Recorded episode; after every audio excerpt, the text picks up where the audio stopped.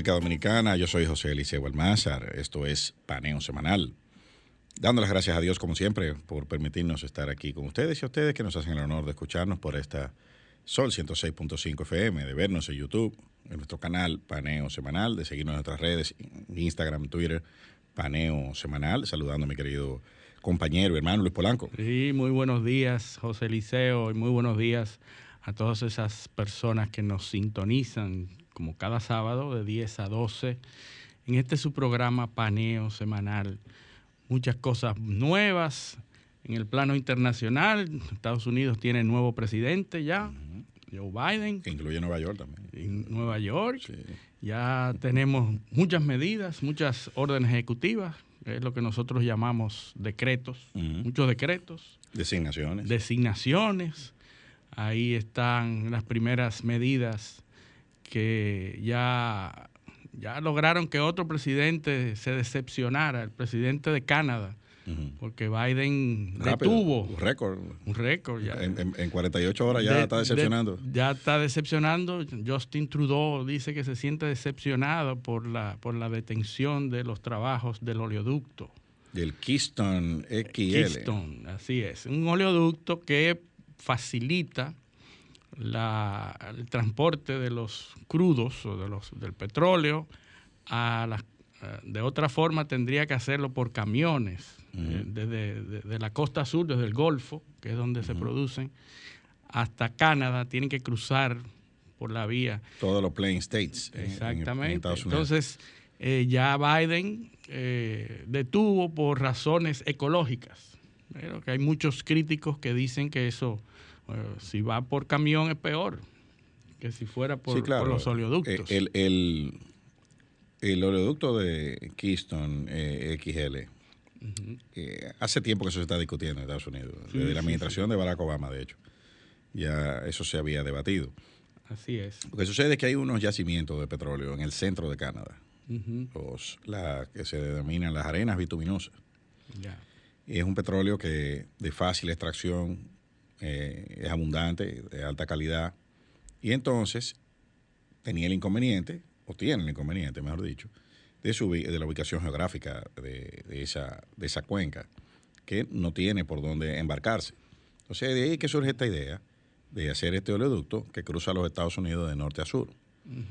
Eh, por ahí, lo primero era que habían muchos territorios que son reservaciones indígenas. Eh, eh, entonces, hubo que entrar en unos procesos de negociación con todas esas esas tribus, esas, esas etnias, porque pasaba por su territorio.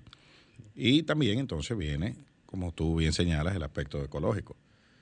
Eh, hay que hecho una guerra de intereses. Sí, sí, definitivamente. lo, lo, lo, lo, claro de poca de baja remuneración. de baja remuneración que no necesitan esa, esa ese nivel de expertise que son el, trabajador de bajo estrato, están ya eh, decepcionados como el presidente también por, esa, por esos trabajos que el presidente Trump había impulsado y había, eh, y había dicho que eran parte de sus logros de poner a los trabajadores de ese estrato de la sociedad norteamericana a trabajar. Pero eh, las políticas tanto de Obama como de Biden iban en, eh, en la dirección de energías renovables. Eh, los Estados Unidos. Lo de la, viabilidad de, la, de las energías renovables, ya eso no se discute. El tema, no, no, definitivamente. El tema, básicamente, aquí es hasta cuándo es. El asunto es hasta cuándo se van a mantener los bueno, combustibles fósiles. Yo creo, ese, ese es uno, pero me parece que el tema en cuanto a las renovables es el tema de la de la confiabilidad. O sea, de, de, cuánto tú puedes confiar en el abastecimiento eh, de energía que dependa de renovables. y cada, cada vez más se está elevando el nivel de rendimiento de los combustibles eh, alternativos, que también se les bueno, también está la energía nuclear, que sigue siendo la alternativa por excelencia. Es correcto. En la, en, en la, y que resulta que los ecologistas ya están mirando de nuevo como una energía limpia. Sí, porque cuando, cuando se hace el ejercicio de costo-beneficio o de, eh, energía producida, confiabilidad, costo versus el riesgo, porque es un riesgo muy grande también. Eh, la, energía nuclear todavía sale ganando. Sí, así es. Entonces, cuando... ¿Qué es lo que sucede? Bueno, en el, el parque de centrales nucleares del mundo está envejeciendo. Así es. en, la, en Europa, por ejemplo, las aseguradoras contra riesgo de, por operación de centrales nucleares han tenido constantemente que, eh, en, conjunto con los reguladores, ir extendiendo la vida útil de las centrales nucleares. Sí, pero las, las tecnologías ya han facilitado que la forma, la seguridad aumente que las, nuevas formas de, generar esa energía sean mucho más eficientes y más seguras. O sea, hemos oído que hay tecnologías que se están proponiendo para generar energía nuclear debajo de la Tierra, que disminuye eh, considerablemente el riesgo, porque todo, todo cambió a, raíz de Chernobyl. Chernobyl y después y después el, el, Fukushima. Y Fukushima. En Japón con, el maremoto. Con el tsunami. Que tú no lo puedes atribuir eso a la central. Eh, sí, sí, eh, son riesgos es un naturales. Riesgo, un riesgo sísmico que probablemente no se tomó en cuenta. naturales. No se tomó en cuenta al momento de diseñar la central o de, o de hacerla. lo cierto es que la energía es un tema muy interesante, estratégico. en el mundo entero. Y, y a propósito de eso, en Rusia, que es eh, uno de sus eh, activos más importantes de Rusia, es la energía. En Rusia eh, llegó Alexei Navalny. Sí. Alexei Navalny es el, la oposición directa de, de Putin. Una persona que ha sido envenenada tres veces. O sea, tres veces lo han envenenado presuntamente el gobierno, por la oposición y por los trabajos anticorrupción que está haciendo. ¿Y están vivos los que vendieron ese veneno? No, también han desaparecido todos. Sí, porque imagínate, tres no, veces pueden garantizar envenenado, ha hecho una oposición eh, eh, fuerte contra Putin, lo ha denunciado por corrupción, incluso ha hablado de presuntamente un palacio que, que riquísimo, un palacio eh, ostentoso que está realizando en Moscú. Esta persona a través de las redes sociales ha logrado concitar una, una oposición y una, eh, unos seguimientos de miles y miles de, de, personas y cada vez es más, menos manejable para el gobierno ruso.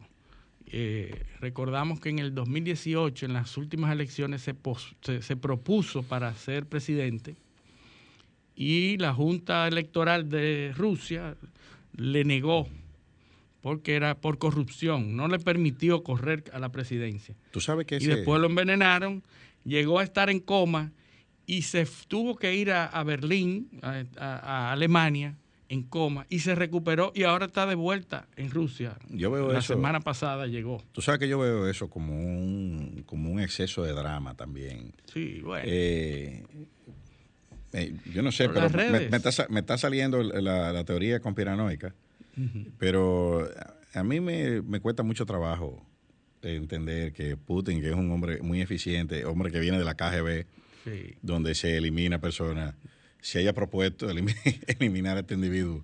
Y no lo eh, haya logrado. Y no lo haya logrado. A mí me parece que hay mucho de drama. Bueno, no sabemos. La realidad es que está haciendo un, la realidad que está vivo. una piedra en el zapato de Putin. Bueno, pero ¿cuándo hay que elecciones en Rusia? Eso es, eso es, como dentro de 10 años, más o menos. Eh, así que yo creo que hay tiempo para, para Vamos a ver qué pasa. Para que él eh, eh, además que Putin tiene cuántos años ya en el poder. Bueno, tiene más de y, modificaron la constitución para que para que pueda continuar indefinidamente. Es líder indiscutible. Bueno, fueron sabios al final. Eh, así que vamos a saludar a, a, José del Castillo que está llegando, se integra aquí con nosotros. Buenos días a ustedes y a todos eh, los que nos acompañan en este paneo semanal. lo escuchaba hablando de Vladimir Putin.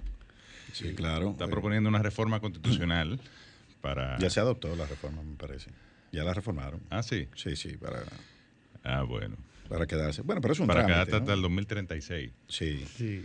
Yo pienso que... la constitución es rusa, permite dos periodos, o permitía dos periodos consecutivos. la eh, última, ¿verdad? Sí, el presidente tenía que salir. Ahí fue que vino Medvedev. ¿Verdad? Que, fue, era su primer ministro. Fue, un delfín de, Putin y luego... Nadó poco ese delfín. Cuatro años. y luego regresó eh, Vladimir Putin, que a su vez fue el delfín de Boris Yeltsin, ¿no? Sí, ese nadó mucho. Este... Pero así son las cosas en Rusia. Ahora las redes sociales están jugándole una mala pasada porque se están organizando en contra de eso. Y nada dura, nada, no hay mal que bueno, dure pero es que en el 2036 Putin habrá llegado como al 50% de su obra de gobierno.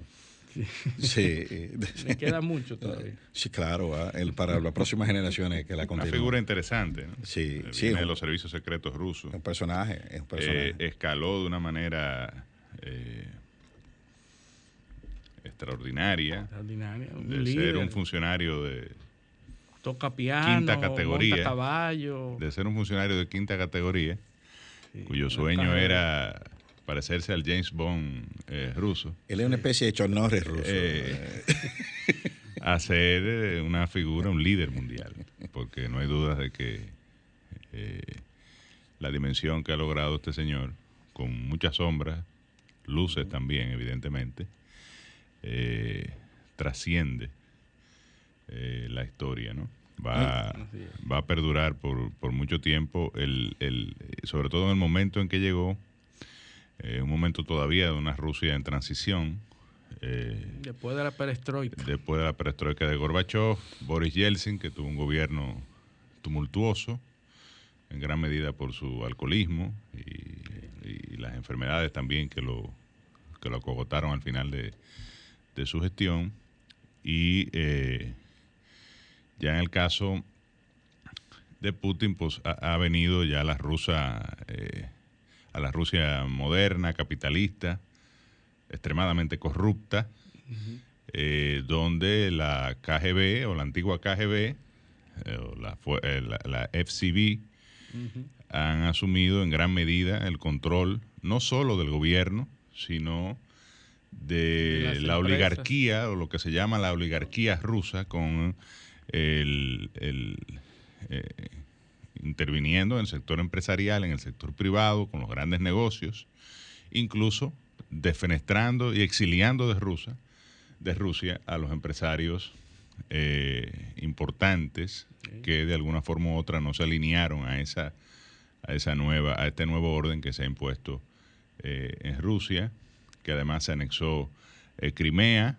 que en el caso de, de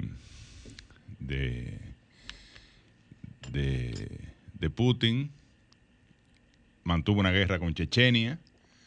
Eh, Acabó con el movimiento separatista. Sí, y tiene un presidente títere ahí en, Chechenia. Y, el eh, conflicto de Georgia también. Y, no, y, la guerra con eh, Ucrania, ¿no? Y Ucrania. Por el control, evidentemente, del petróleo, que fue el principal elemento, ¿no? Y creó una república Osetra del Norte, ¿no?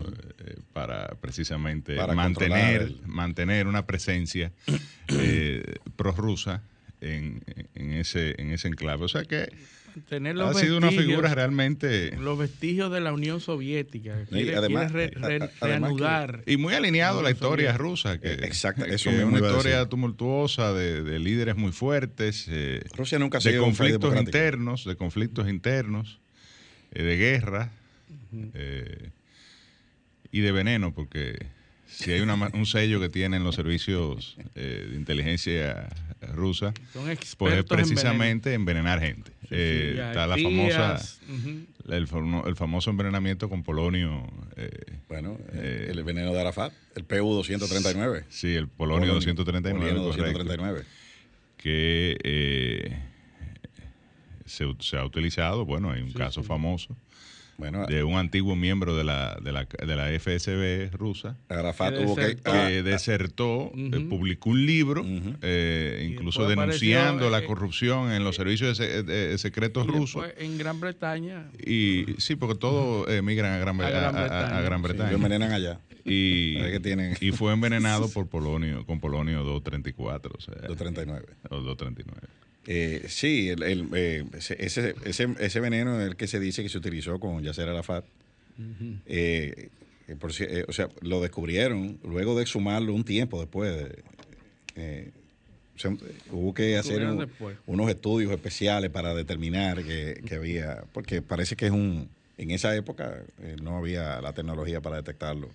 Pero yo quería regresar a este lado del mundo. Sí, sí. sí. Yo, yo me, pero pararnos en Estados Unidos primero. Sí, claro, ahí que vamos. Porque primero nos fuimos de, allá, para de Washington a, Rusia y ahora volvemos a Washington. Correcto, y un poquito pasar revista a las medidas, a las primeras 17 medidas que tomó Joe Biden después del 20 de enero, que del jueves pasado, donde tomó posesión. Muchas, muchas, ya en eh, tan poco tiempo, tiene muchos decretos ya. En un acto donde estuvieron, por lo menos la prensa recoge dos dominicanos, Alex Rodríguez y la embajadora eh, Sonia Guzmán, eh, que estuvo presente.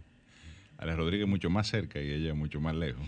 Por lo menos eso es lo que recoge la, gráfica. el esposo de, J. Lo, que, participó como artista. Además una figura. Ella cantó. Sí se congela la construcción del muro fronterizo. Todos son, los 17 temas son temas de debate, de polémica, anti-Trump. o sea, ustedes comentaban al principio la, la, suspensión de, de, la construcción de la, del, oleoducto de Keystone.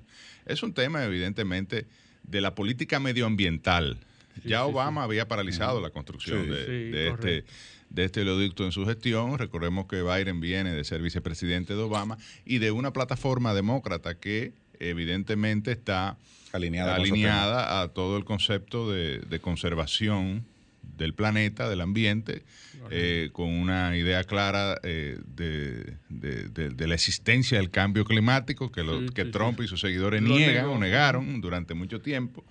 Y de ahí viene también el regreso al Acuerdo, de, París, acuerdo de París sobre el control de emisiones, eh, pero en el caso medioambial, el Acuerdo de París, que es sobre eh, el control de emisiones de CO2 y, que obliga a una serie de prácticas para eh, prevenir el deterioro eh, del ambiente.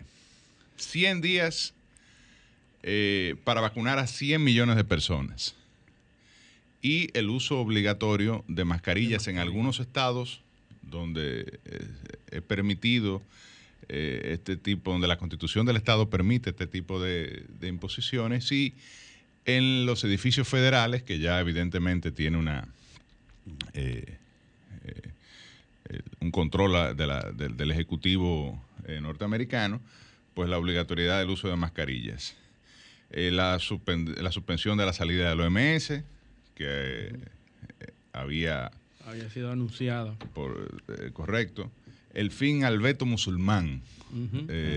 hay una serie de países, específicamente 11 países, que Trump había declarado que toda la población era, era sospechosa de, ser terrorista y simplemente le, negó eh, militarmente eh, la entrada a los Estados Unidos. Ahí estamos hablando de Eritrea, Irán, Kirguistán, Libia, Myanmar, Nigeria, Somalia, Sudán, Siria, Tanzania y el Yemen. Bueno, pero en ese sentido no todo es positivo porque ISIS vuelve a dar de nuevo muestras de vida con una, un atentado en una plaza eh, en Siria. Ok, pero, bueno, pero eso no quiere decir que los 11 países, es que se la, contra la población mundial es terrorista. Así como tú vas, eh, bueno, lo hizo, me parece que una medida draconiana, el de tú vetarle la entrada a todos los miembros, los nacionales de un, país, eh, donde probablemente, o no probablemente, es así, los que tienen creencias radicales o los radicales son los menos.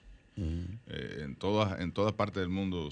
Y el que se dedica al terrorismo, pues mucho menos, es un grupito probablemente. Eh, el espaldarazo a los Dreamers, que es la implementación del DACA Act. Eh, los Dreamers son aquellos inmigrantes que llegaron a los Estados Unidos menores de edad, que hoy rondan más de 600 mil y que están en la espera de regularizar su situación y que esta ley le da un procedimiento para regularizar la situación eh, de migratoria en los Estados Unidos y que Trump el legado de Obama y que Trump había eh, pues eh, suspendido. Hay un alivio a los préstamos estudiantiles. La eliminación de, la, de las políticas de detención de indocumentados. Entonces se le pide a ICE que, no deporte. No, no que no deporte, pero que revise su, política a la hora, de hubo un presidente que haya deportado más que Obama. Deporter in chief. O sea que una cosa es lo que se anuncia y una cosa es lo que se hace. Sumar lo documentado en el censo porque Trump lo, lo borró. como, como, en 1984, lo, lo, evaporó. Si tú eres, si tú no tienes documentos, no te censamos. Entonces, como tú planificas eh, cuando son poblaciones que están generando presión interna. Son, los indocumentados se están calculando en cerca de 10 millones de personas en los Estados Unidos. O sea, una proporción eh, más, poco más del 3% de la población, alrededor del Que es bastante considerable. De la población.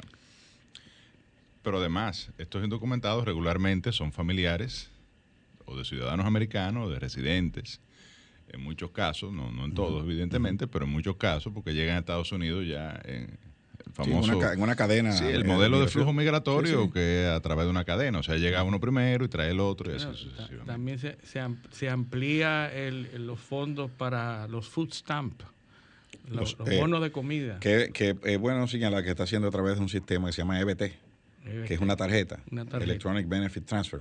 Sí, Entonces, del, del, del, se hizo para, para eh, como cerraron las escuelas, eh, se cambió la asignación de, alimentos que se le daba a los niños se le transfería a los padres a través de una tarjeta, 5 dólares con 17 centavos eh, por día. Entonces ahora ah. parece que se va a incrementar se el está monto. ampliando los bonos de comida, así es. Eh, pero para, no, se aprobó un programa de, de ayuda de 1.9 millones de dólares. 30 millones de norteamericanos están recibiendo, de, personas en Estados Unidos están recibiendo esa, y se le Duplicó, casi 10% de la población. Se le duplicó los sueldos a los servidores públicos también. Pero, eh, eh, pero señores, casi 10% de la población está recibiendo eh, eh transferencias de lo, a través de los EBT. Bueno, vamos a terminar la, la medida. Alivio a los liberianos. Liberia, que fue un país eh, diseñado eh, y, construido y fundado por los Estados Unidos.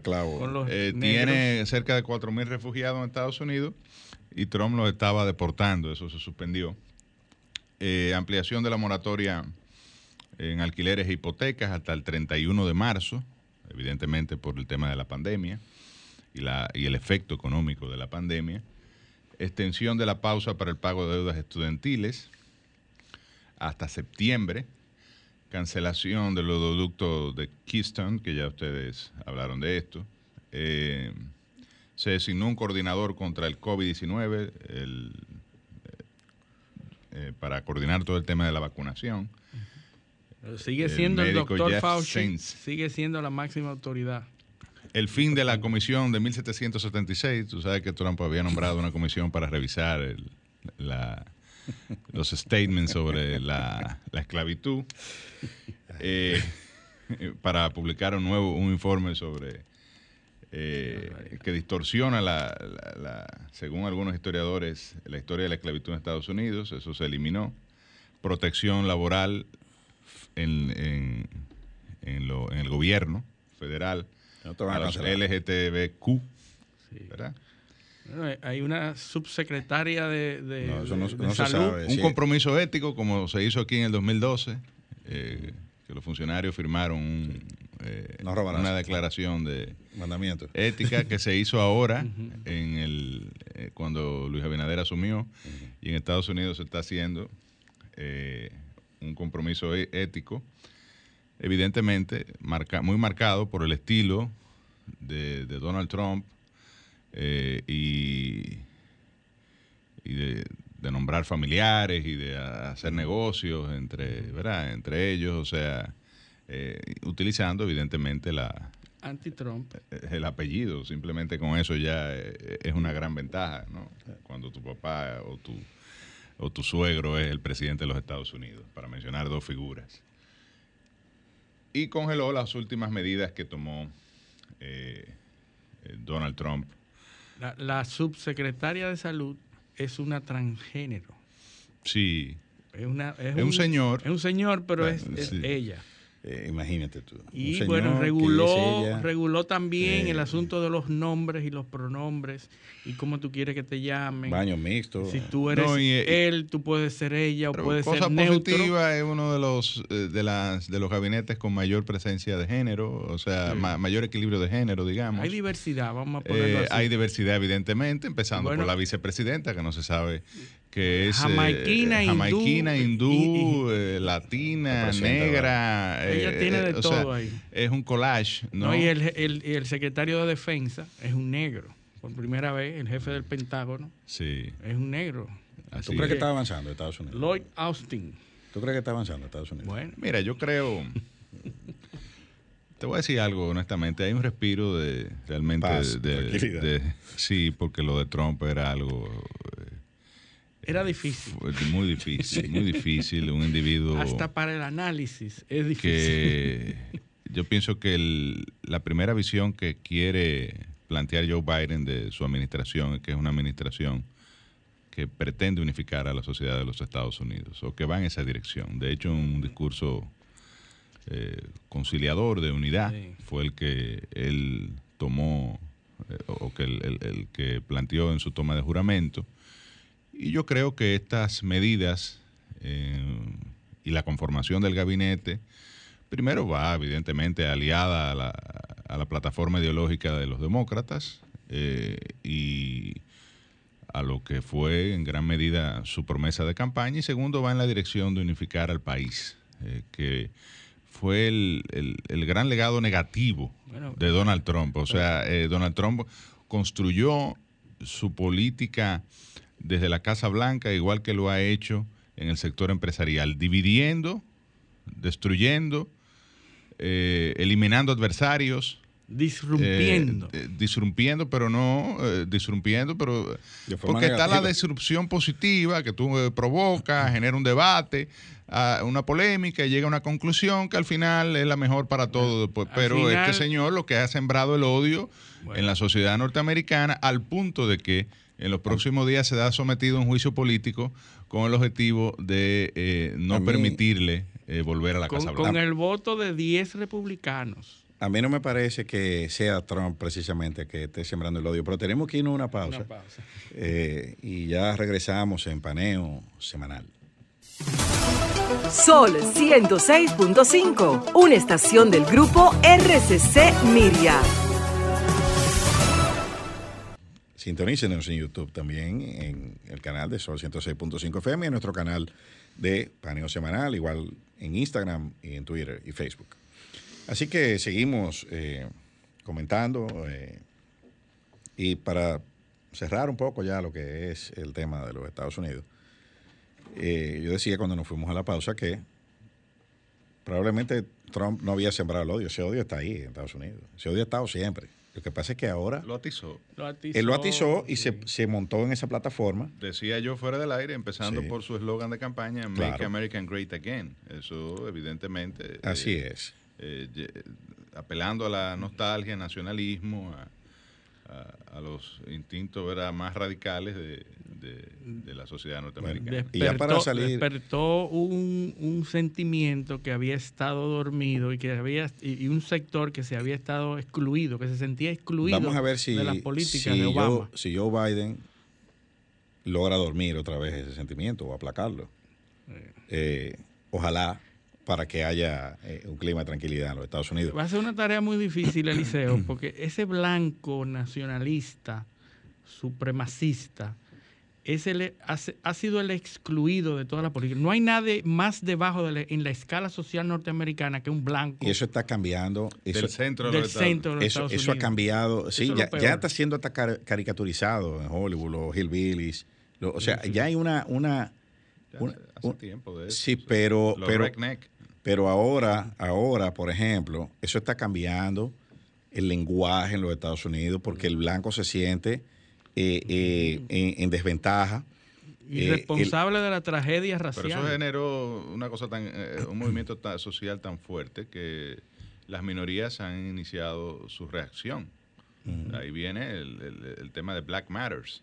Black, Lives Matter. No es una protesta por el asesinato de dos eh, personas de color y eh, a manos de la policía, es toda una reacción ante eh, esas políticas que van orientadas a en contra de las minorías, en contra de los indocumentados, en contra de los migrantes, en contra de los musulmanes, en contra de los negros. es pero, es muy peligroso. en contra de los, liberianos. Es muy peligroso, porque esa es la única violencia que se acepta en los Estados Unidos. Es decir, si es Black Lives Matter, que es violento y que tiene eh, discurso de odio, se puede. El, asalto al, Capitolio fue eh, desarrollado por blancos. Sí, sí. En su mayoría. Pero ese eh, fue condenado. censurado, pero, los negros quemaron toda la ciudad. con los negros no. el odio, el odio de los blancos es peor. yo no, yo no, yo no vi una policía, parecía que había un acuerdo con la policía del Capitolio para eso. Es una cosa de que, ¿quién puede? echa para allá. conociendo nosotros que los policías norteamericanos, desde que tú le pones la mano. A pelear, un tiro. Un tiro. tiro en el pecho. Sí, sí, sí. Pero estamos cansados de ver los videos de, de, True TV. De, ahí, no se habla eh, mucho. Donde eh, si hay algo, usted se para, eh, lo primero las manos sobre el volante. Si usted se agacha ya, tiro. Sin embargo, las estadísticas, las estadísticas, para que, para que tú veas lo que es montar una, narrativa. Las estadísticas matan más blancos en incidentes con policía que, negros en Estados Unidos. Y, y lo otro es, los negros se matan más entre ellos que, un, blanco, a un negro. Bueno, porque los negros son más, vulnerables. Y los negros matan más, pobres, Son más pobres. Eh, regularmente eh, son los excluidos sociales. los negros tienen menos igual armas. Igual que los, latinos, que también, eh, ¿verdad? tienen menos armas y matan más blancos. O sea, es, una, es una cuestión, que, como tú dices, es un tema socioeconómico. No, es fácil. El segundo hombre más, más millonario, más rico del mundo, Elon Musk, responsabilizó a Facebook y a Max Zuckerberg del asalto al Capitolio. El primero en estos días eh, logró escalar a la cima. Eh, eh, ellos están ahí. unas horas. fue que el contador. Jeff de, Bezos y el, contador, Bezos, el, contador, de Amazon. El contador de Jeff Bezos estaba de vacaciones ese día. Entonces no. Eh, espérate, Fulano, ven que. Sacó uno, ven que me pasó. Ah, que busca de contarle lo, el dinero del divorcio. El dinero del divorcio. Sí, ah, bueno, Con sí. Todo sí, y eso sigue siendo primero. Sí, sí. Yo, y yo lo veo, se divorciaron muy tranquilos ellos. Sí, sí. Están todos muy felices. Debió haber sido muy difícil ese matrimonio para que él lo Antes de salir de los Estados Unidos, tenemos que informar que murió Larry King.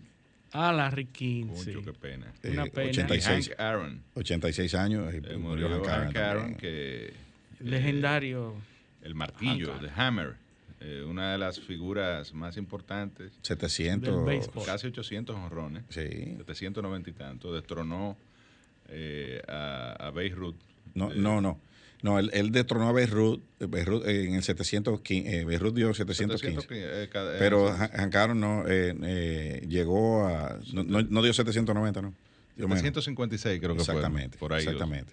Entonces, pero además lo que se destaca, porque quizá hay honroneros que. Creo que el año que más honrones dio fueron 40, no llegó a 50 honrones. Así es. pero en la época sin Duraba esteroides. Mucho. Tú sabes que cuando. Sin esteroides. Eso es, es el gran eh, eh, lo que se destaca. Y era un tipo que no se ponchaba, por eso le decían el martillo. Sí, pero los pitchers, los pitchers pichaban nueve innings. ¿Entiendes? Entonces. No, pichaban hasta más de ahí. Eh, entonces, entonces. Acuérdate, Juan Marichal pichó 15 una ah, vez. No es lo mismo, no es lo mismo. Estuve en un séptimo inning con un pitcher nuevo. Sí, que claro. Que tirar tres pedras que con un pitcher que ha tirado 120 lanzamientos. Y sin embargo, ahora se batea más. Ah, exacto. Se batea. Eh, eh, o sea, mira qué contradicción. Para que tú veas. Recuerda que el, la Ahora se batea más y tú tienes un pitcher abridor, un eh, relevista medio, un relevista alto y un cerrador. Un loogie, hay un loogie. Eh, eh, sí, todos pichan bien. Hay, hay, unos pitchers que hay unos pitchers No hay un pitcher, es muy difícil que un pitcher te piche más de, más de cinco innings, a menos que esté como una piedra. Hay unos pitchers que se llaman los, los en Grandes Ligas, left one out guy. que es un zurdo, pasa un out, que tú tienes, un tipo que tú tienes ahí para eso. Bueno, la regla es que tiene que enfrentar tres bateadores. Sí, bueno, después tú lo puedes cambiar. después tú lo cambias, pero esa regla es, nueva. En, hace, hasta, hace, hasta ese cambio de regla. Lo traían para un solo bateador. Había un solo bateador, un zurdo. Oye, tú tenías un zurdo, pasó un out. sentado ahí. Recuerda también que se modificó la consistencia de los bates y de las pelotas para que corriera más. Y el diseño de los estadios también. De Luis Polanco, los esteroides. Y el diseño, aquí el acaba de un pelotero, eh, acaba de ser suspendido toda la temporada del 2021 por reincidente. Lo lamentable es que el 45% de los que suspenden en grandes ligas son dominicanos. Bueno, ¿Qué te puedo decir? Que hay una cultura de trampa. Hay una cultura. Entonces, eh, eh, realmente lo que se destaca de, de Hank Aaron en, los logros que tuvo, primero la consistencia, obviamente, el haber roto eh, el que hasta ese momento era el récord de más, de más honrones en, grandes ligas de Beirut, y finalmente el hecho de que lo hizo en una época libre de esteroides, donde los esteroides no existían. Con una cantidad de amenazas de muerte, miles de amenazas de muerte, cuando iba a romper el récord de Beirut. Claro. O sea que incluso eh, hay, un, hay un video está en YouTube, cuando él da el jonrón, el 715, que él, él va dando la vuelta al, diamante, hay dos fanáticos que se tiran.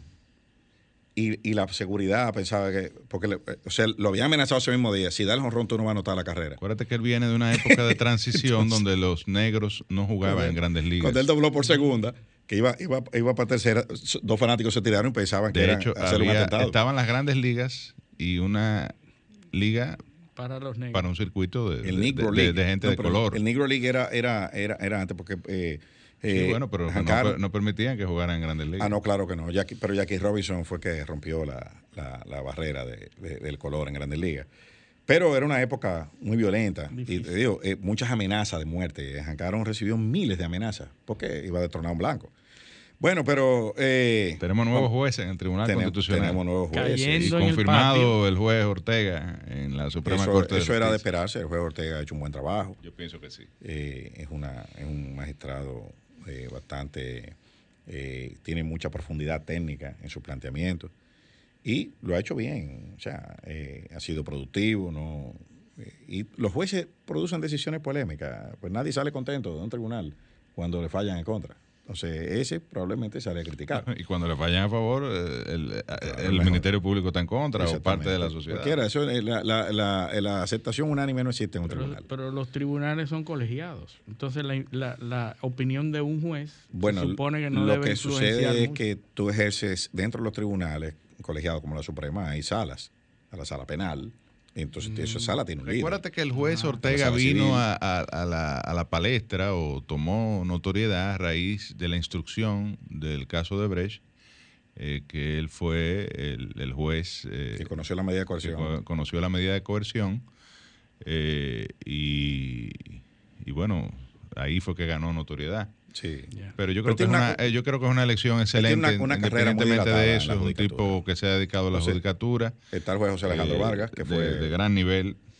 José Alejandro Vargas fue promovido al Tribunal Constitucional. Eh, lo veo, me parece mucho al caso de, de, Sergio Moro, ¿no? en Brasil, que saltó a la notoriedad un caso de corrupción y luego el hombre se volvió una celebridad. fue ministro. Sí, ministro y, el presidente tuvo que sacarlo después porque se, le, se, le, salió de, control, porque eso se puso como de moda. Baltasar Garzón en España, que se saltó todos los procedimientos en, nombre de una causa que él consideraba justa. Y el sistema se encargó de, sacarlo después, pero en Latinoamérica eso se promueve.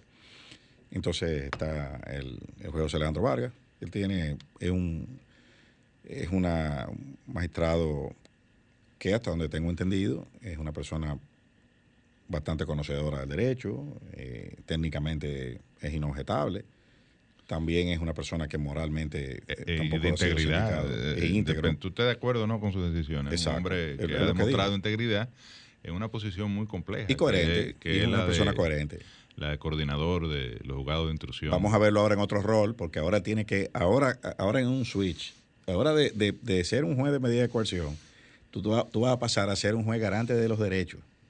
Ese fue el juez, ese fue el eh, juez ser un juez de medida, ser un juez teórico. Y, no, no, y, no, y garante de los derechos. O sea, tú, tú, tú estás ahí porque Hay, eh, uno uno cuestiona como abogado algunas decisiones. Por ejemplo, el caso, el caso de, la operación antipulpo. Yo cuestiono esas decisiones porque realmente no había necesidad de imponer Ese prisión. no fue el juez que renunció a su candidatura en el antiguo, en el pasado Consejo Nacional de la Magistratura. Sí, bueno, lo que pasa porque decía que si el presidente no le tiene confianza, entonces yo mejor me retiro. Bueno, imagínate, eso, eh, eso, ¿Cómo es eso? Eso es como una pero parece que ahora él entiende que le tienen confianza. Ya le tienen confianza. Sí, y, a tal punto lo designaron. Ya. Eh, no, no, pero es un tipo que yo creo que bueno, pero tiene mérito. Es que él, a mí me inspira confianza también. Porque es un veterano de la, de la judicatura. Él, a mí me inspira confianza porque tiene las condiciones eh, eh, técnicas y, y, morales para, hacer, para desempeñar esa función. Correcto. O sea que eso es una buena asignación. La población le gusta a los jueces en, función, en función de que meta presos. ¿no? están a favor y otros En derecho todo se discute. O sea que la población, hasta lo que está muy claro. La, población lo que le gusta son los jueces que meten presos. Sí, tranca. Tranca. Sí. Como el juez Juan eh, María Severino. Sí, pero eh, Así es que le gusta a la Juan María Severino era sargento, que Dios lo tenga en gloria. Era una época oscura de la judicatura dominicana. Sargento, sargento mayor del ejército, me parece que era y estudió Derecho y llegó a la judicatura. Ya. Entonces, le tocó, para que tú veas la paradoja de la vida. Pero había, había un buen grupo de Juan María Severino. ¿no? Sí, sí. Había uno, me voy a reservar el nombre. Yo recuerdo uno que subía en la primera, creo que la primera del distrito, con un revólver en la cintura. Ese mismo, ¿eh? eh yo creo que yo creo que está vivo, por eso no voy a decir que el nombre. Eh, pero el hombre subía con un revólver debajo la toga. Y él, eh, yo me, yo recuerdo. para que se le viera el Sí, uno lento oscuro. Entonces el hombre se, se, se, se, ponía en una actitud y él, él dirigía los interrogatorios. O sea, no, no, espérese, espérese, eso no es lo que le va a preguntar. Pregúntamele, mire, tal cosa, ¿qué? se le preguntaba a la gente. Él fue el juez que, fue contigo que yo hice la práctica. Sí, por eso. Que, defendimos el pelú. bueno, pues, te digo? Ese fue el que nos tocó. O, pero nosotros nos tocó la práctica en la universidad y había, y, y el hombre estaba dirigiendo una audiencia y, él amenazaba a la gente, mire, eh, como hacía como para revólver. y todo el mundo eh, amedrentado ahí adentro, o sea, esa era la práctica, pero la justicia ha avanzado ¿qué mucho. Otros, ¿Qué otros candidatos? Eh, la magistrada Eunice Vázquez Acosta, eh, diplomática, era embajadora en la, la Santa Sede. es, una, es una magistrada de posición conservadora, porque e, ella era embajadora en la Santa Sede, pero ella tiene una carrera en la Sí, sí, claro. estaba en licencia. salió de una corte. De una corte de apelación. Pidió la licencia para asumir la posición de embajadora en la Santa Sede. De una corte de, la corte de apelación civil del, Distrito Nacional. Ella estaba ahí. Y entonces pidió una licencia, fue designada embajadora eh, ante la Santa Sede. Es una persona, eh, lógicamente, cercana a la Iglesia Católica, provida, posición conservadora eh, quizá eso fue lo que se buscó eh, al, designarla. Eh, y también está la magistrada María del Carmen Santana de Cabrera, que tiene una posición muy interesante sobre el acuerdo de preclearance. ¿Cuál es? No sé. No sabe. Ella no, sabe. no, no, ella dijo que tiene serias miedo dudas. escénico. Por lo menos tiene dudas. Ella tiene dudas, ella tiene dudas y la barra. en su disertación ante el Consejo, que es, una, es para evaluarla, ¿no? Eh, los conocimientos. Le preguntaron, su posición, le preguntaron su posición, fue lo único que no dijo. Sí, ella no. Dijo que tenía dudas. Que había que estudiar. Pero vamos a darle chance a ver si. Pero bueno, vamos a ver, vamos a atribuirle eso al miedo escénico, ¿no? A la, presión del momento, quizá, eh, aunque eso se lo A lo mejor ella tiene una cultura eh, jurídica. Eh, basta y tiene amplios conocimientos en otros temas que no, precisamente el preclearance. No, basta, basta, con velar. No le iba a dar el tiempo. Basta de cultura jurídica. Bueno. Sí, entonces, entonces pero eso se lo preguntaron como a 25 de los aspirantes. O sea que me sorprende que eh, ya a esa altura que le tocó a ella, porque ella era, ella apellido Santana, es con ese el apellido. O sea que le tocó como en el tercer. Ah, y me sorprende que, en esa última ronda ella todavía no haya, le haya dado tiempo de elaborar una posición. Pero bueno, eh, vamos a darle un chance. Que hay que decirle a ella y a los que nos escuchan, porque estamos en radio, ¿verdad?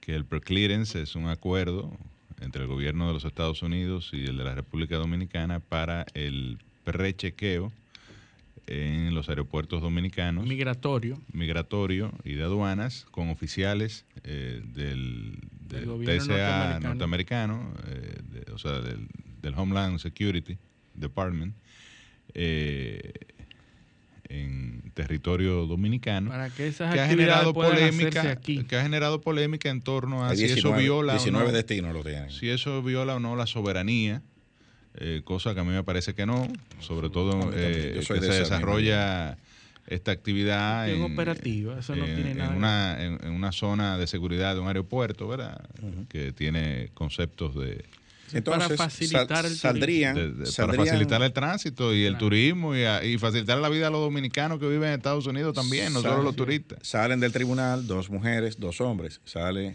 la magistrada Katia Miguelina Jiménez y la magistrada Ana Isabel Bonilla. Y sale también el magistrado Wilson Gómez y sale el magistrado Hermógenes Acosta. Entonces, eh, de, los, de los cuatro que salen hay dos jueces, un, un miembro del Poder Judicial, que era el magistrado Wilson Gómez, que era director nacional de registro de títulos. Y sale la, la magistrada Ana Isabel Muy Bonilla. Sí. en su planteamiento. Sí, viene, viene bueno, eh, entra eh, Manuel Luis Bonelli, Sí. que también es un buen jurista. La presidencia se mantiene. Sí, sí, se mantiene, eso se mantiene, se mantiene tal cual. Entonces, eh, vamos a ver. Decía Ramón Rogelio Genao, senador de La Vega del Partido Reformista, que el Consejo Nacional de la Magistratura debía eh, ratificar a, o sustituirlo a, a Milton en la presidencia del tribunal.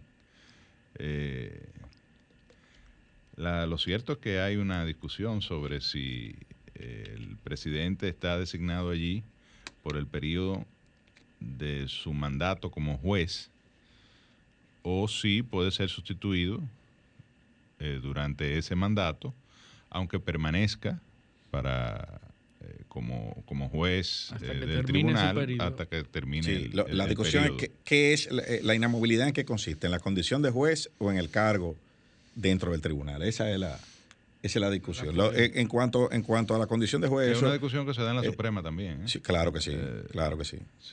Y, y en lo, eh, bueno, lo- y los otros tribunales no, porque son a término fijo, el Tribunal Superior Electoral, que son solo cuatro años. Son eh, cuatro y años. Y no, ahí no bueno, hay- pero en todos son a término fijo.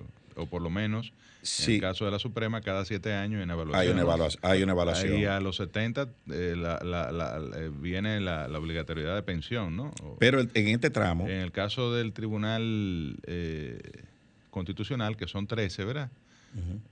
Eh, creo que el, el tiempo más largo de, 12 de- años. son 12 años, ¿no? 12 y hay de 9 también. Sí, eh, fueron tres tramos. En la Sí. primera, en la primera conformación fue, se dividió en tres tramos. Un- uno iban, cuatro jueces iban por seis, cuatro jueces iban por nueve años y cinco jueces iban por doce años. Ya estamos renovando el segundo tercio, que es el de nueve años.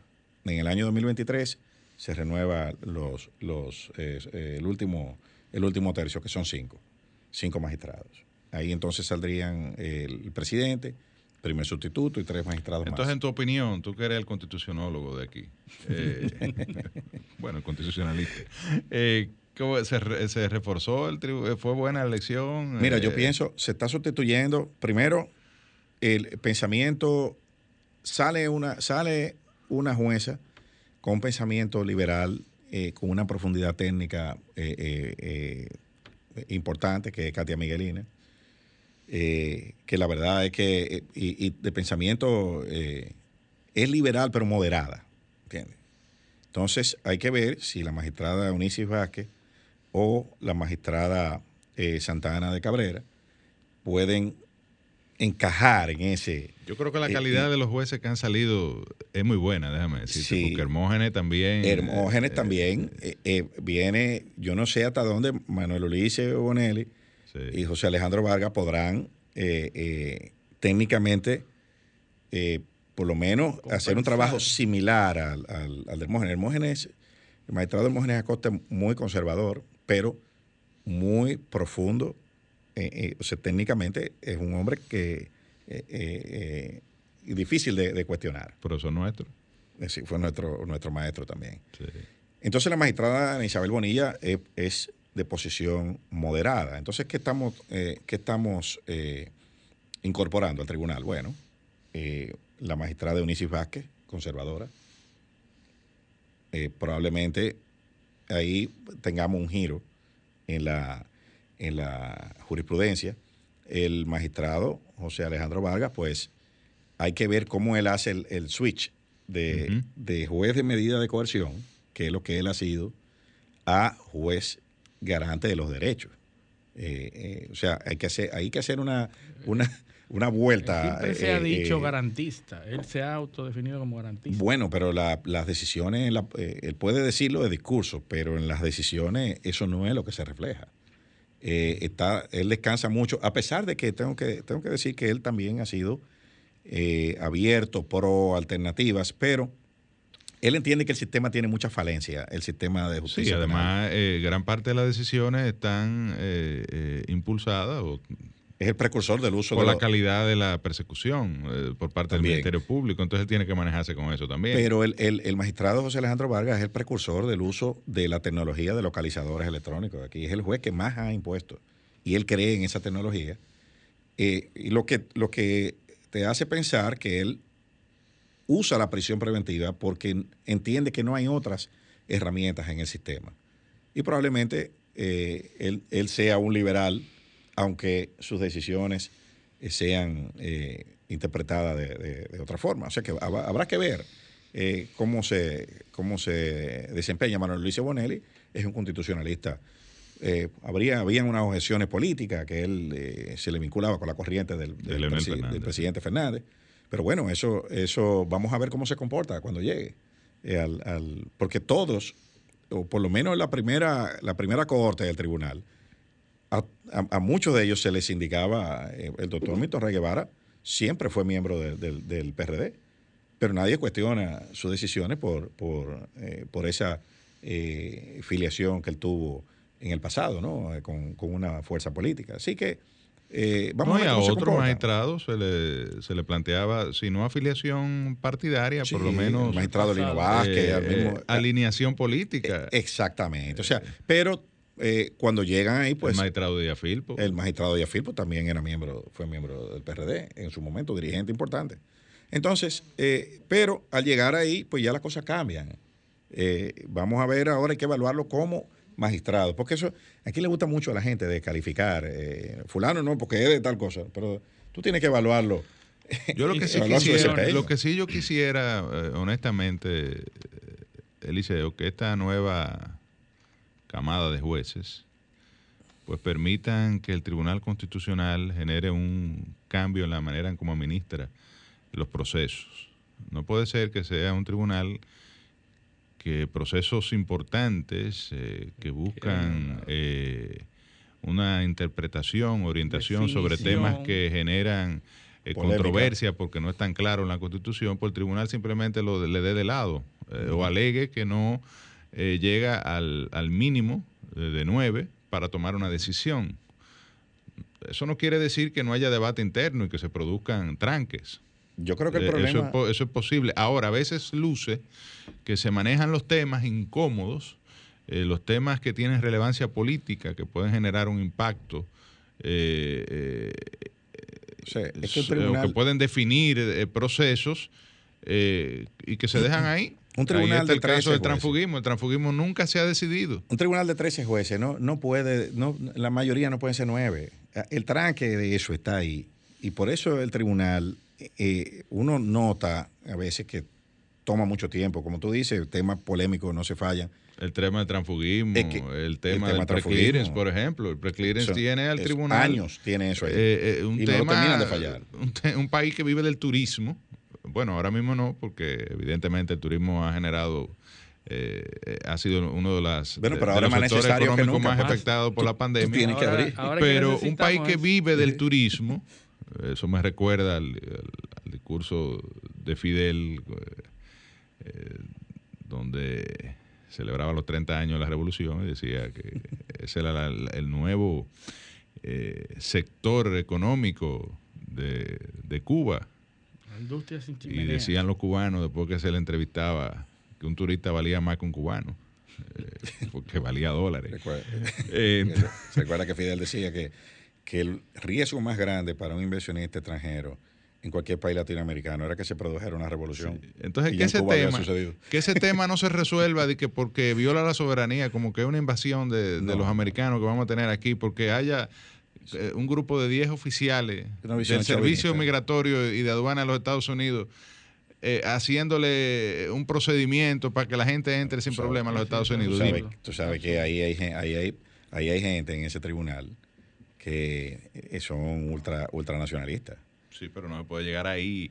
no se puede ser tan ultranacionalista que se va en contra de la nación, eh, del país, de los intereses fundamentales. El problema es que se necesita de desarrollo económico para este país. Y mientras se esté necesitando nueve votos, ahí va a haber decisiones, eh, va a haber un cuello de botella.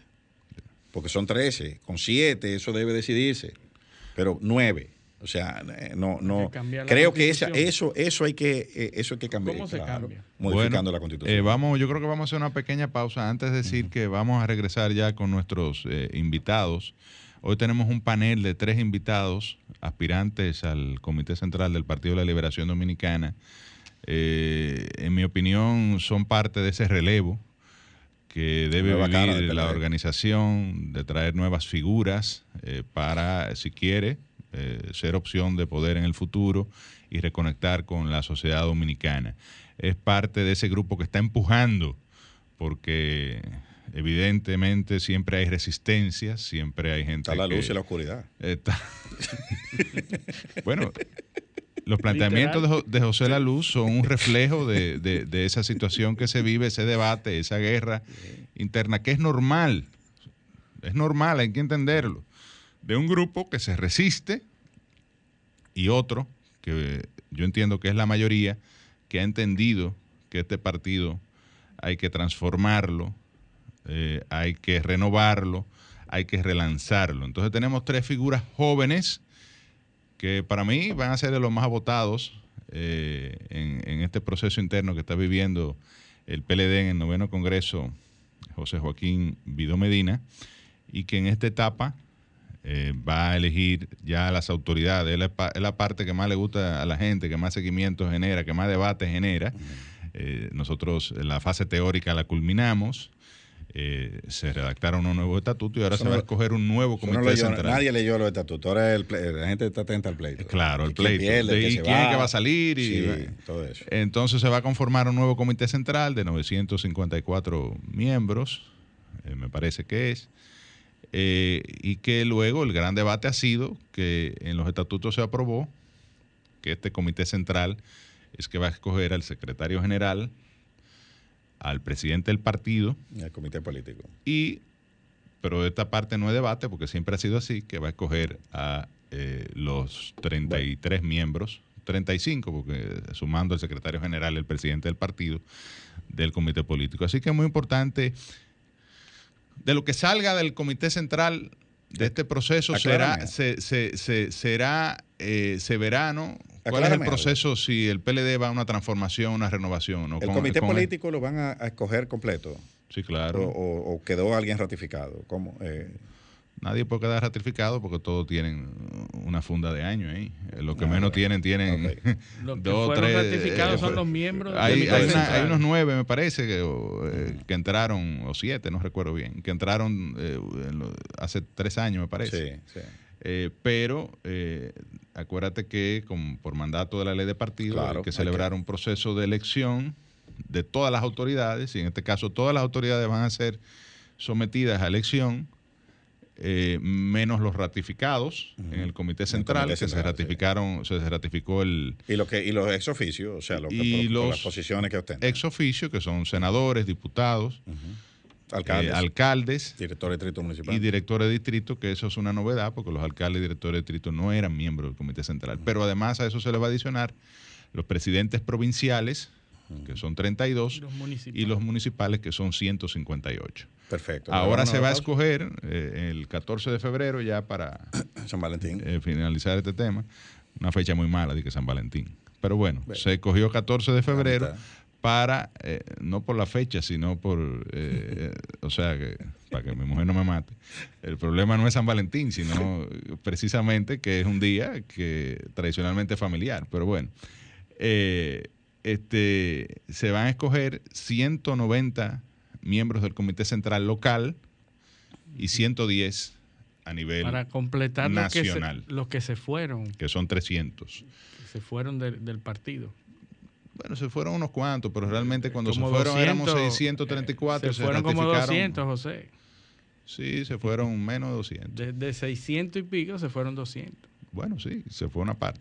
eh, este, pero se va a llevar al Comité Central a una matrícula que no tenía antes. Lo van a cambiar, eso, de 900, lo van a cambiar por 600.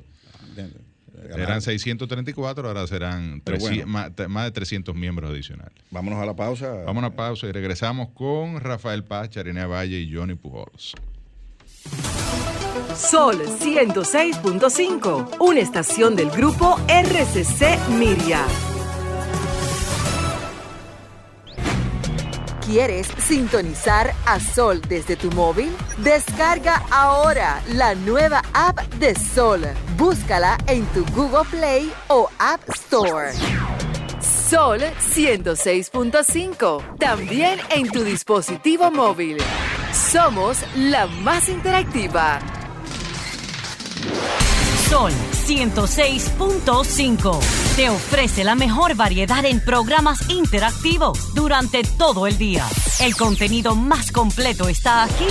Llena tu día de radio inteligente con las personalidades más reconocidas del país. En Sol 106.5. La más interactiva. Somos interacción. Somos radio. somos Sol la más interactiva. Toma mi abrazo que te doy.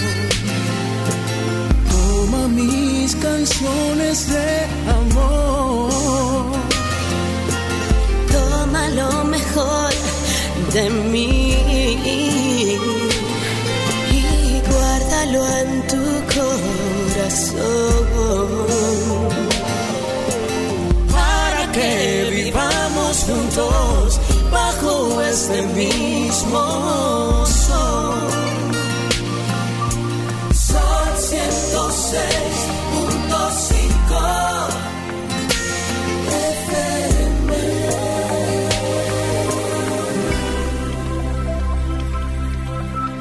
Sol 106.5, la más interactiva.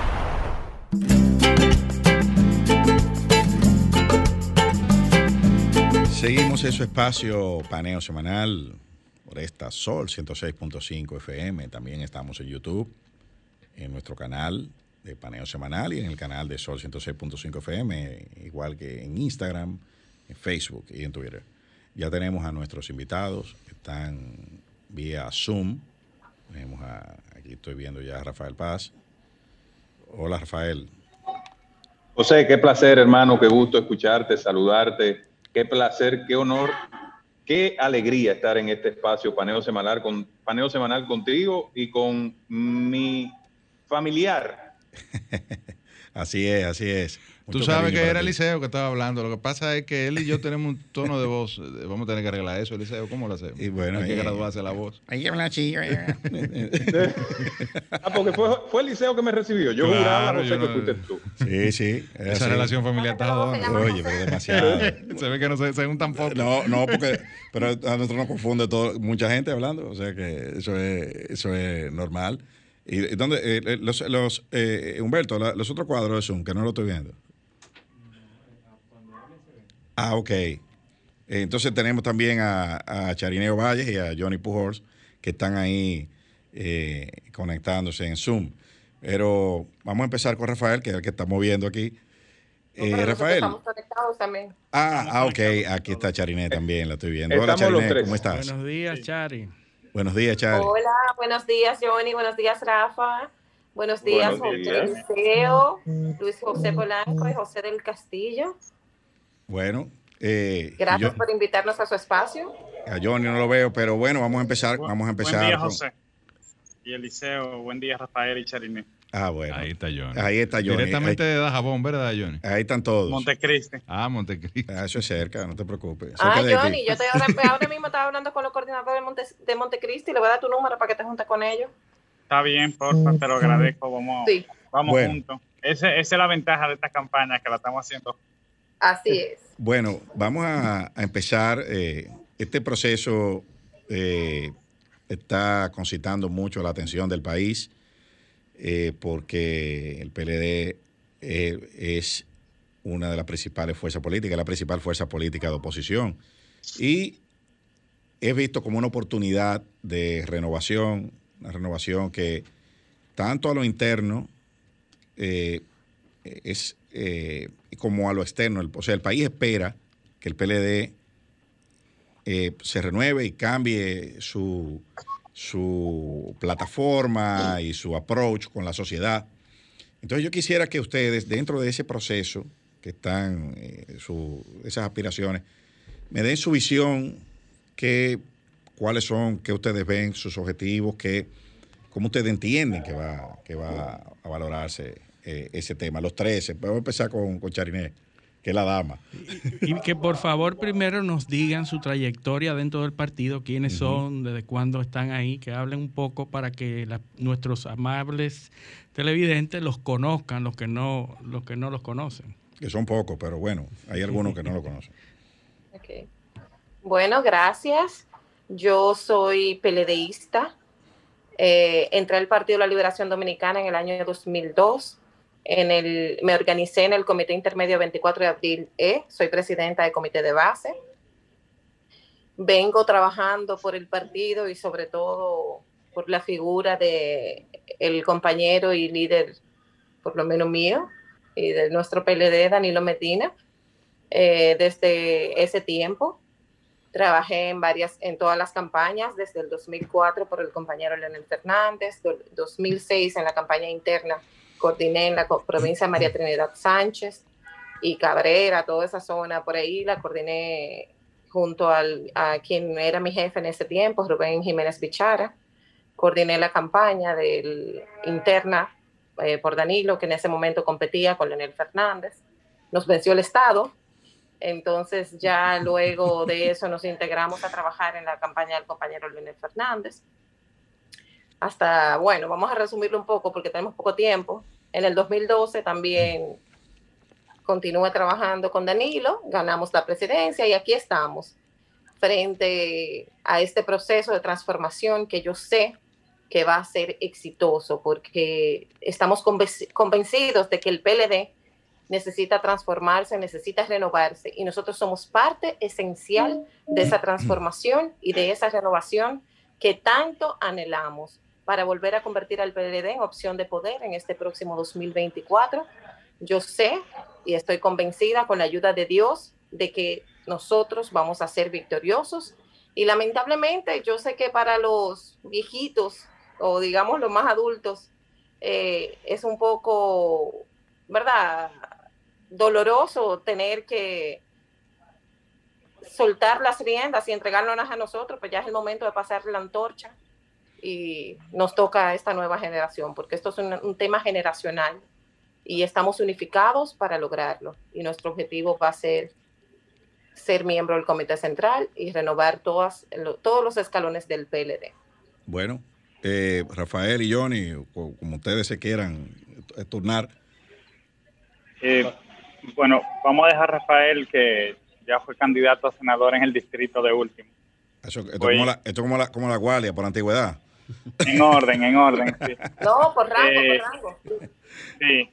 Eh, bueno, yo comencé a militar en el, en el movimiento estudiantil en el 2005, en la vanguardia estudiantil dominicana, así fue que me acerqué al PLD y me organicé en esa época en el intermedio, en el Comité Intermedio Fernando Germán, en la circunscripción 3. Después me pasé a Santo Domingo Este, que es eh, mi demarcación de nacimiento.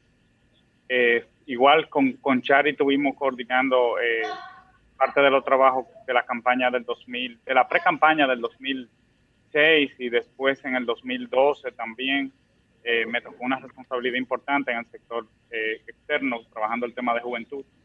Este, en el 2016 estuve apoyando a Chari, que tuvo un despliegue fenomenal sobre el territorio con el movimiento de decisión juvenil, un trabajo eh, lo bueno del trabajo es que nunca se pierde, siempre se puede cosechar y aún están los frutos de ese trabajo muy bello que hizo Charine. Y en el 2020 eh, me tocó coordinar para la campaña de nuestro candidato Gonzalo Castillo.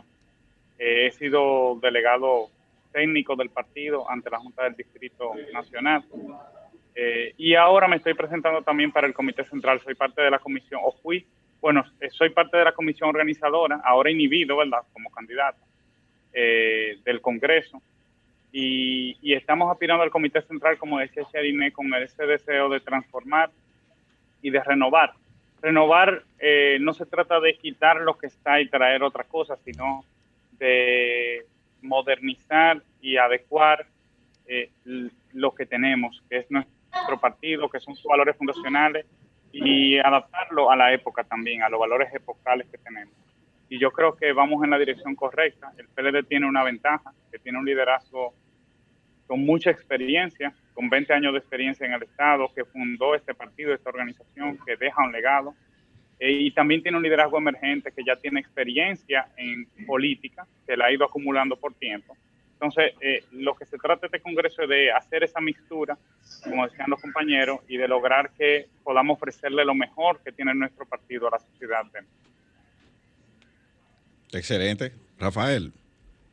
Bueno, en mi caso me inicio en el Partido de la Liberación Dominicana en el año 1997, antes de cumplir la mayoría de edad como joven activista y de ese movimiento de juventud para colocar al PLD dentro de las preferencias de la mayoría. Luego participo en el año 2004 en el Comando Nacional de la Juventud, cabezado por Manuel Crespo.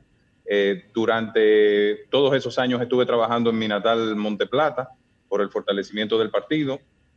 Luego, entonces, me toca dirigir la juventud a nivel provincial en el año 2010 y tomo una pausa y me reincorporo a los trabajos del partido en el año ya 2017 porque tenía unas funciones que no me permitían durante algunos años ejercer actividad política. Vicepresidente ejecutivo del Consejo Nacional de la Empresa Privada. Así es. Casi nada. eh, luego me, me, paso de Monteplata ah, bueno, después, al Distrito Nacional. Eh, eh, presidente del Consejo Nacional de Competitividad o director ejecutivo. Correcto.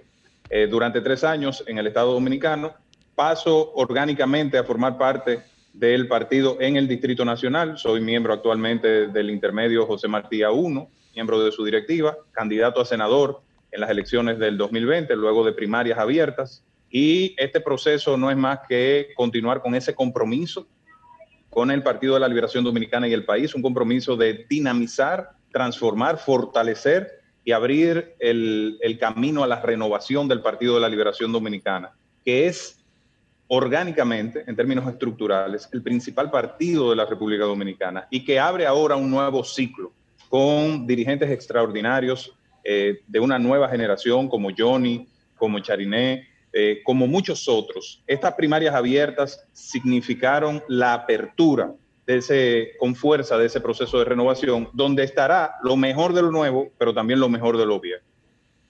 Yo, yo pienso, eh, es impresionante que, o sea, la experiencia política que tienen los tres, o sea, eh, eh, desde política, de campañas electorales, eh, coordinación. Son unos jóvenes viejos. sí, sí, pues, sí pues, no, porque recuerda, recuerda que Chariné. Los jóvenes experimentados. Chariné habló de, de viejito y, y, y me, sentí como aludido. me sentí como aludido. Eh. Pero yo le quiero preguntar. No, pero no son tan viejos. Yo, yo le quiero preguntar. Vamos a ver si, si lo hacemos en el mismo orden que contestamos antes. Eh, yo les quiero preguntar, ustedes que tienen tanta experiencia eh, en el campo y en el partido, ¿por qué perdió el PLD? A su juicio, ¿por qué perdió? Bueno, si es en el orden que empezamos, entonces me toca a mí. Exacto. Yo entiendo que es normal en un país eh, donde un partido ha gobernado por 16 años el desgaste. Eso nos ocurrió. Quizás en el poder descuidamos lo que era un poco la estructura partidaria y nos enfocamos más en las acciones de, del trabajo eh, estatal eh, yo entiendo que vino una ola. No nos ganó quizás eh, Luis como su persona, o sea, él no fue el mejor candidato, digamos. Tampoco era que nosotros teníamos, ¿verdad? Yo te digo, bueno, tenemos un candidato que va a arrollar. O sea, nos arropó la ola del cambio, la ola de esta nueva, o sea, la efervescencia que había entre los jóvenes de que querían algo nuevo, de que querían algo diferente. Los jóvenes que están subiendo ahora nada más vieron al PLD gobernar, porque 16 años son 16 años, o sea, un joven de 20 años no ha visto otro partido. Entonces yo entiendo que nos descuidamos como partido y nos entregamos a lo que era el gobierno, a lo que era gobernar. Y eso quizás nos hizo, eh, eh, obviamente también afectó la división en el partido de la salida del compañero Leonel Fernández. Digo compañero porque yo sé que va a volver, yo sé que vamos a, a renovarnos juntos. Entonces, la verdad que yo entiendo que eso fue lo que principalmente afectó al PLD a su salida del gobierno. Perfecto. Johnny. Bueno, en esa misma dirección es evidente que acumulamos un desgaste. Una vez, Colosio, en el PRI de México, ustedes saben que el PRI gobernó muchísimos años, 70 años. Y Colosio ni uno. Y, 70 y 72 años, 71 años. 72. Bueno, y él decía ah, en la precampaña, antes de que, eh, de, que lo asesinaran, decía que en demo, si el PRI quería sobrevivir en democracia, un día iba a tener que perder. Eh, y eso pasa, los partidos que gobiernan se van desgastando, eso era natural. Sin embargo, ese no fue el único factor, igual que con un en todos los fenómenos sociales tenemos que hablar de multifactores. Y lo que ocurrió evidentemente tuvo marcado por un proceso de debilitamiento institucional de 20 años, porque como dice Serine, teníamos que gobernar y hubo una degradación política del activo, del quehacer político del partido, los organismos se fueron prisando eh, y fueron sustituidos parcialmente por eh, quienes teníamos alguna responsabilidad pública. Eso, todo eso se fue acumulando. También eh, influyó la decisión que hubo en octubre del año 2019, que era inevitable.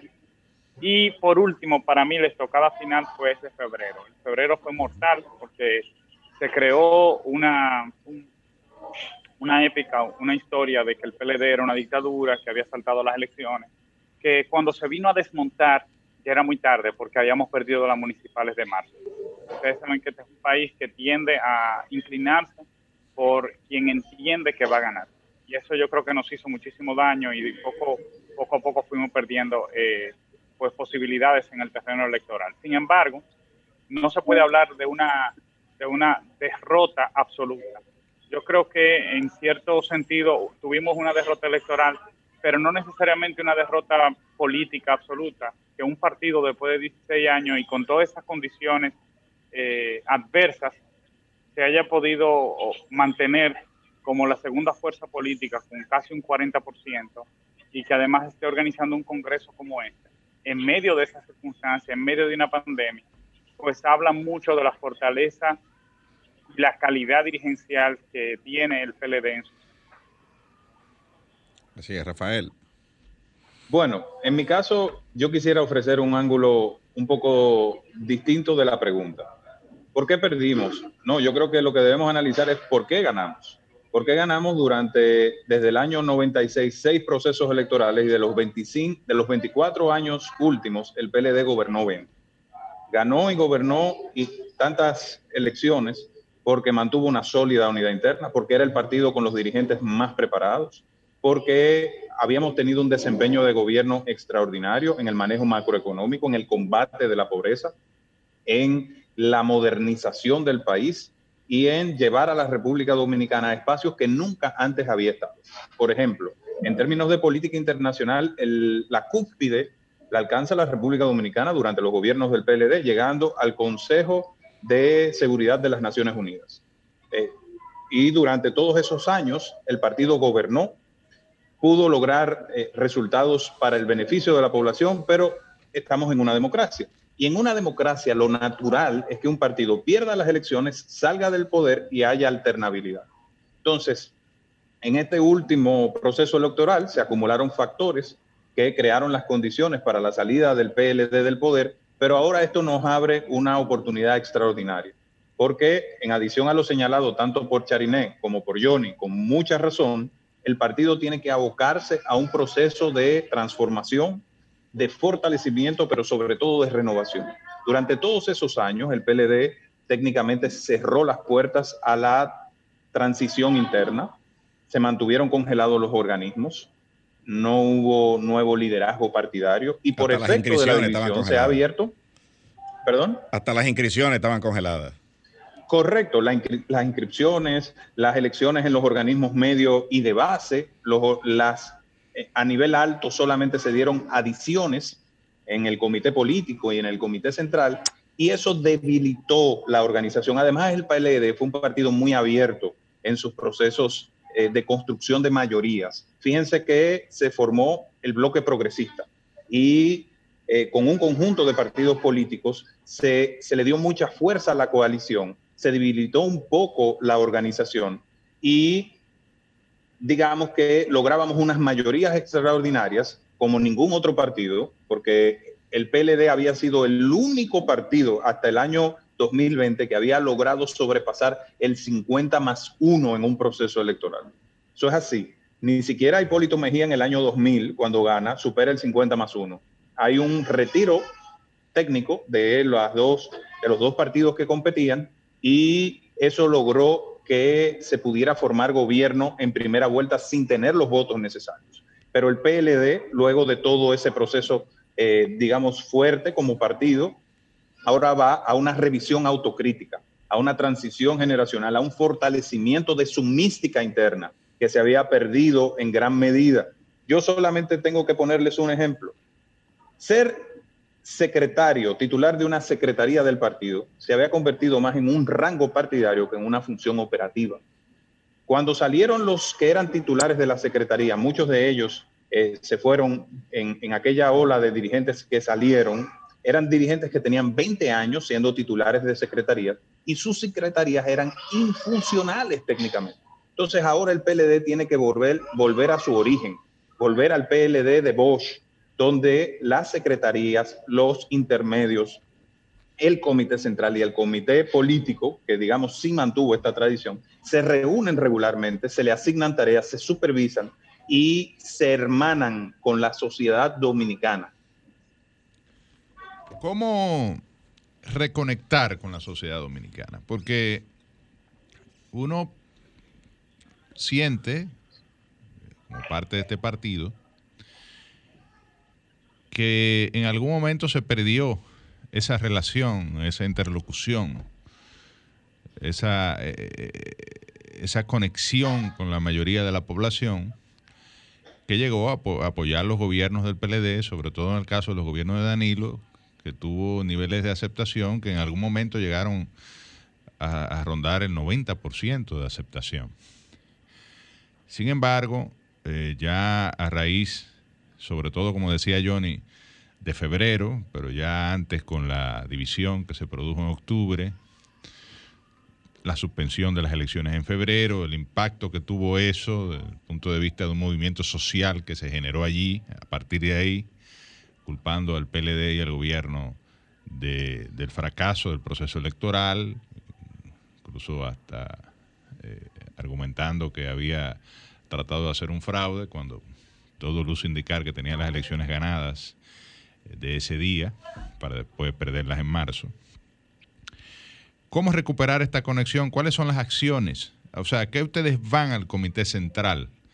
Eh, ¿Cuáles son los planteamientos o cuál es la visión de ustedes en torno al nuevo PLD que debe, eh, en principio, para lograr tener oportunidad de lograr el poder, lo primero que tiene que hacer es retomar un discurso que conecte con la mayoría de la población o con los sectores eh, no solo sociales, no solo la clase media, que fue el gran protagonista, diríamos, de- del último proceso electoral, eh, pero también con los demás extractos eh, sociales, los más vulnerables, y en sentido general, la sociedad dominicana.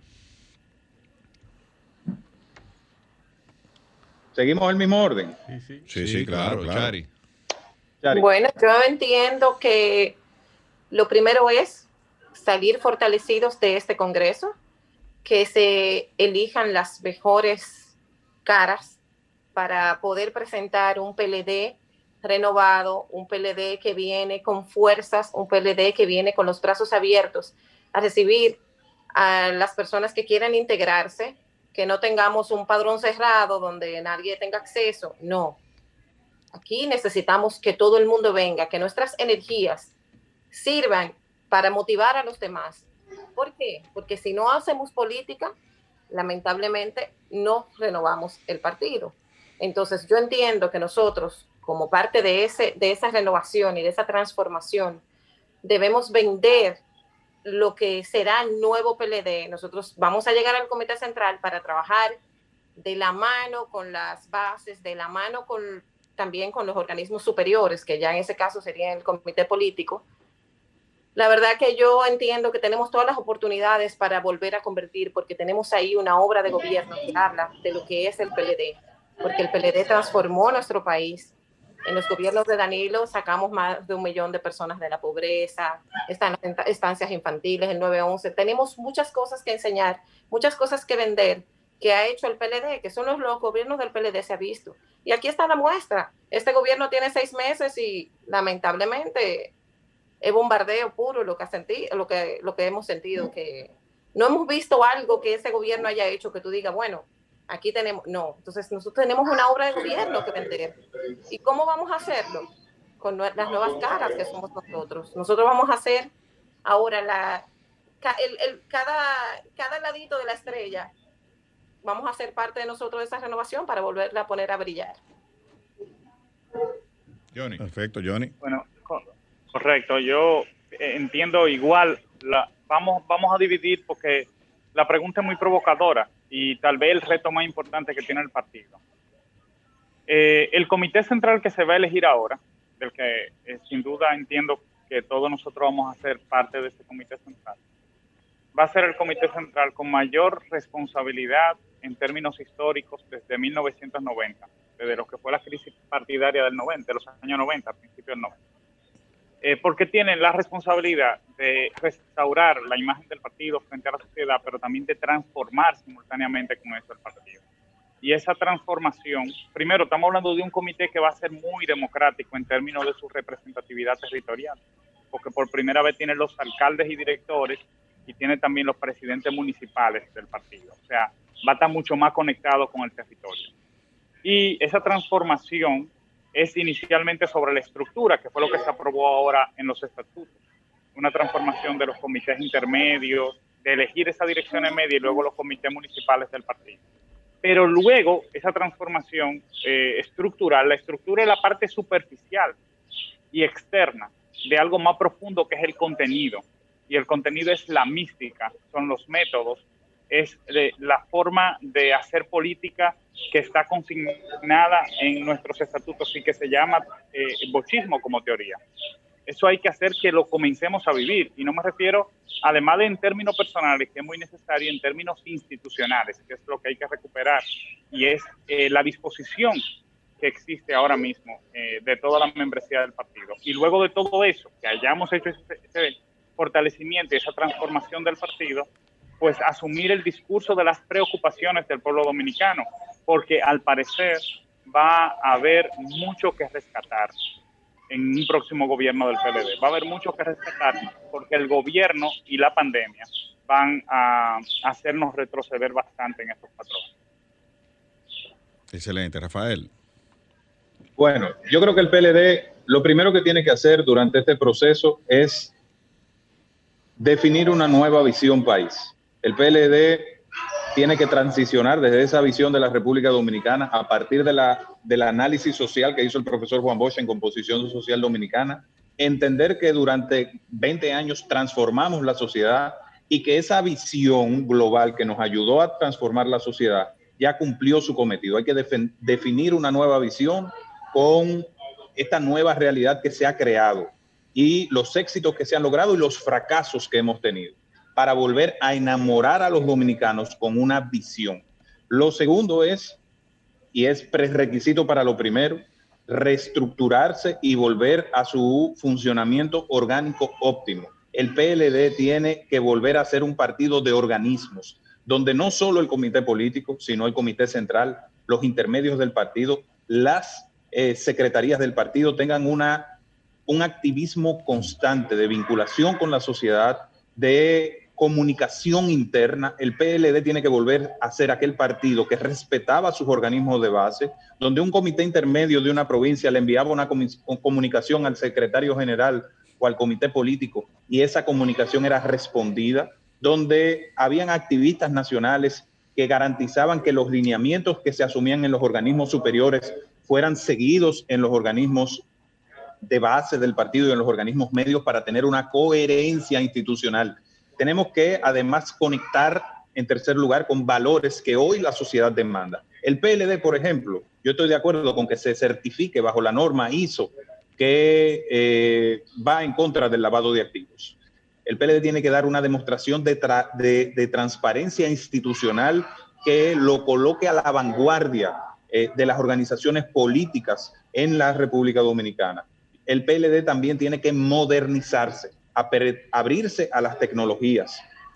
Un partido con la naturaleza que tiene el Partido de la Liberación Dominicana debería tener un sistema interno que le permita a sus organismos comunicarse eh, de manera óptima y permanente, una red social interna, una especie de intranet que permita que los peledeístas podamos estar en contacto permanente y los organismos del partido sobre todo.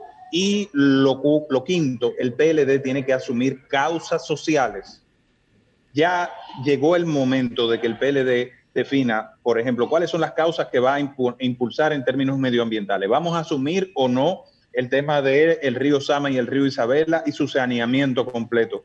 Porque hemos sido el partido que más ha aportado a ello. Eh, con plantas de tratamiento, con Domingo Sabio, con la barquita, pero ¿cuál es la visión que tenemos y cómo vamos a impulsar y conjunto con los grupos sociales que eh, naturalmente impulsan estos temas. ¿Qué vamos a hacer, por ejemplo, con cuál es nuestra visión y cómo nos vamos a coaligar con organizaciones sociales en términos del respeto a las libertades civiles y a enfrentar los abusos policiales que se están dando con motivo del toque de queda?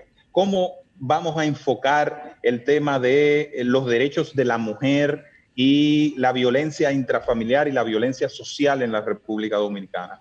Cómo vamos a asumir, eh, eh, cuál es la línea de política internacional que va a definir el PLD. Y una vez asumamos estas causas, tenemos que volver, y ya este es el último pilar, a liderar en función de aquellos que nos dio el éxito originalmente, liderar en función del conocimiento. El PLD es el partido con más políticos formados que hay en la República Dominicana. Nosotros necesitamos convertir la Casa Nacional en un centro de formación y capacitación política, donde vengan expertos internacionales a eh, eh, compartir con nuestra militancia.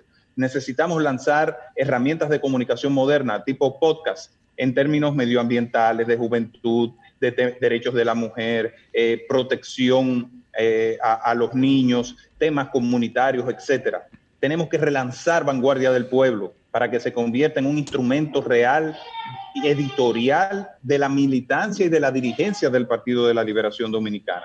Y ese conocimiento nos va a devolver ese vínculo, esa autoridad que teníamos en la clase media anteriormente. Eh, porque déjame decirte algo, José y Eliseo y todos compañeros, y Luis. Señores, el PLD y Luis, nosotros enviamos a estudiar fuera de la República Dominicana 25 mil jóvenes con becas desde los gobiernos del Partido de la Liberación Dominicana. Y, no y esa, esa juventud que se fue y estudió, que no se vinculó necesariamente al Partido de la Liberación Dominicana, fue la semilla de ese movimiento social que se agrupó bajo la palabra cambio y que aprovechó el partido que hoy gobierna pero que es un movimiento independiente, es un núcleo social que quiere una sociedad más avanzada, moderna y eh, bajo otros estándares. Entonces, nosotros tenemos que volver a vincularnos a esa juventud, a esos núcleos sociales en función del conocimiento, de los valores. Una gente me decía, pero esos 25 mil jóvenes fue el gobierno dominicano, no fue el PLD, fue con los impuestos de los dominicanos. Y yo le dije, sí, pero desde 1980, 1844 que se fundó la República Dominicana, existían los impuestos y el dinero del Estado, pero tuvo que llegar el PLD al gobierno para que miles de jóvenes dominicanos tuvieran la oportunidad de estudiar fuera de su país, que nunca habían tenido la oportunidad de hacerlo.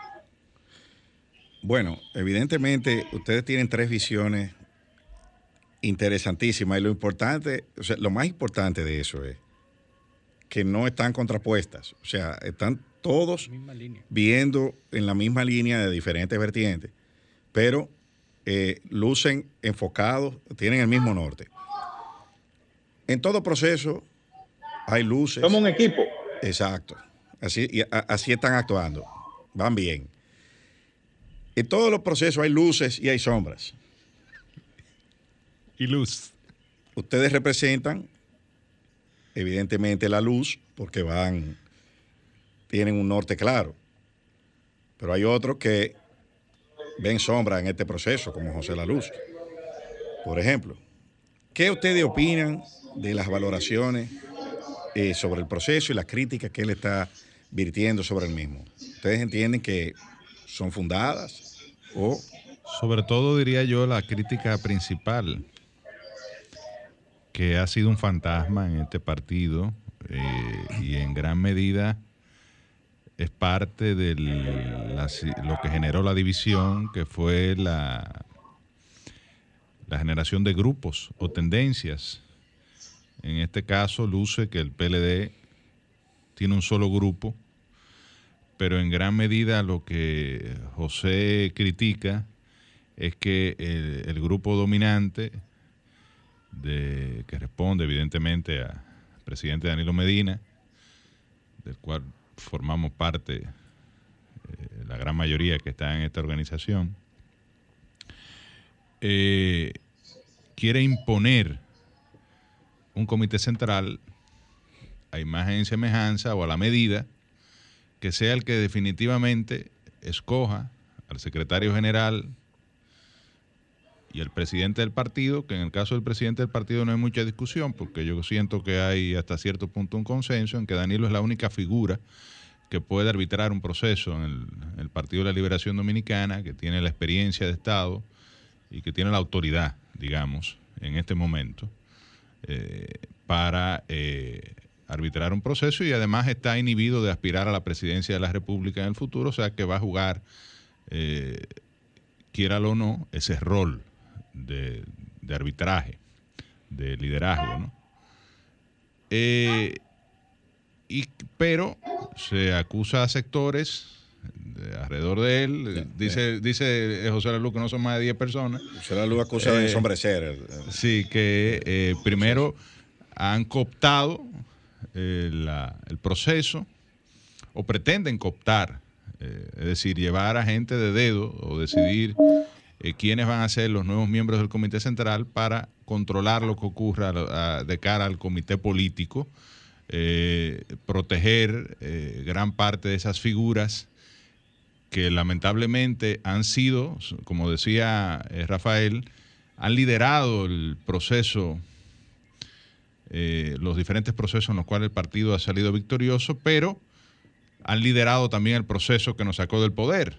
Y definitivamente, eh, en gran medida, son los responsables de la situación que tenemos hoy en día, porque eh, cuando una compañía quiebra, aunque haya dejado beneficio durante 20 años, 30, 40 años, el culpable es el, el gerente que estaba y el consejo de administración que estaba. Cuando el equipo de pelota pierden, sacan al manager. Entonces, eh, sí. evidentemente, eh, también hay un movimiento que viene de la sociedad dominicana y que todos estamos conscientes de cambio, de transformación, en el cual si el partido no se alinea, pues definitivamente que hay muchos riesgos de lo que dice José, de que nos convertamos en un partido bisagra, un partido de bolsillo, que eh, pierda la capacidad de lograr el objetivo principal de una organización, que es ejercer el poder en beneficio del pueblo dominicano. Eh, y en el caso de, de Juan Bosch, eh, que tú mencionabas, que no pierde vigencia, pierde en, algunos aspectos, pero en muchos otros no, sobre todo en el contenido ético y moral de su postura política, servir al, al partido para servir al pueblo. Sí, y déjame agregarle, Eh, José, eh, a, la- a la- a esa pregunta que va por la misma línea de lo que yo pensaba. Otra pregunta provocadora, diría Johnny. Sí, sí, porque eh, fíjate que todos han, han hablado de Bosch, pero el discurso de Bosch se reconoce como un discurso anticorrupción. Hemos hablado de reconexión con el pueblo, pero precisamente lo que ha surgido en el pueblo es un discurso anticorrupción. No estoy diciendo que sea válido o no, pero es un discurso anticorrupción lo que ha prevalecido en este proceso de salida del, del poder. Y entonces, ¿cuál es el papel de ese discurso anticorrupción y cuál es el papel que debe eh, regir el presidente Medina en ese discurso y en ese, en ese partido. Pero antes, quizá que la, respuesta que derivara en esa, que ya serían dos preguntas, la opinión del proceso, el proceso, ¿está la esperanza verdadera del cambio o es, como dice José, un proceso que hasta ahora, porque evidentemente él ayer decía que se había reunido con Danilo y que eh, tenía tres opciones y que eh, incluso que le planteó a Danilo que diera una declaración pública de que él no apoyaba a nadie para la Secretaría General y, que iba a jugar un rol de neutralidad, que yo creo que es el que debe jugar. Este, ¿Ustedes sienten que el proceso es un proceso que va a derivar realmente en una verdadera renovación o entienden que esos riesgos que él menciona están presentes? Bueno, yo entiendo que realmente estamos en el proceso de renovación no diría como tú un cambio, porque no me gusta la palabra cambio, me gusta la palabra renovación y transformación del PLD. Yo entiendo que sí, que nos estamos renovando y nos estamos transformando, porque si no, no estuviéramos participando, no estuviéramos buscando los votos. Porque si fuera de dedo, yo te dijera, bueno, yo hablo con un miembro del CP que me, que me lleve, pero a mí no me interesa. Me interesa movilizar las bases, me interesa darle participación a toda esa gente que ha venido años tras años trabajando con nosotros de la mano, que ahora puedan elegirnos, que puedan decir, bueno, yo me siento identificado como mujer, me siento identificado con, con Chariné, como joven me siento identificado con Chariné, con Johnny, con Rafi, con un sinnúmero de amigos que también aspiran a ser parte de este comité central. Yo entiendo que esto es lo que va a lograr parte del fortalecimiento del PLD, darle participación a esa base que está sentada a esa base que se ha sentido apartada de lo que han sido las decisiones del Partido de la Liberación Dominicana en los últimos años, por muchos de los motivos de lo que ya hemos hablado anteriormente, del tema de la, del poder, del tema del el gobierno. Entonces, eso es parte fundamental. José La Luz es mi amigo, lo respeto, lo admiro, tiene muchísimo liderazgo. En parte yo siento que él tiene la razón y en parte no. No quiero confrontar con él porque yo sé que él quiere ver un PLD renovado, quiere ver un, un PLD moderno, pero no siempre la opción de tú lograr esas cosas es confrontar, todo lo contrario. Esto es un momento de unificarnos, es un momento de buscar una salida juntos, de buscar eh, las soluciones que realmente puedan hacernos llegar nuevamente a colocar el PLD en el top donde estaba. Y yo sé que tenemos la capacidad de hacerlo, yo sé que lo vamos a lograr, pero es un trabajo de todos. Entonces, yo sé que nuestro amigo José se va a alinear igual con, estoy de acuerdo con él en que el presidente Medina sea un ente de, ¿verdad? completamente queremos un presidente que sea exacto, que no sea ni blanco ni negro, que esté en el centro porque lamentablemente es parte de la democracia y eso es lo que queremos, un proceso completamente democrático, porque aquí todos estamos participando, todos estamos trabajando, todos estamos buscando eh, nuestros votos, entonces todos queremos llegar de la misma manera, para que sea la base quien elija a quienes quieren en sus máximos organismos. Eso es, esa es mi opinión. Johnny Pujols.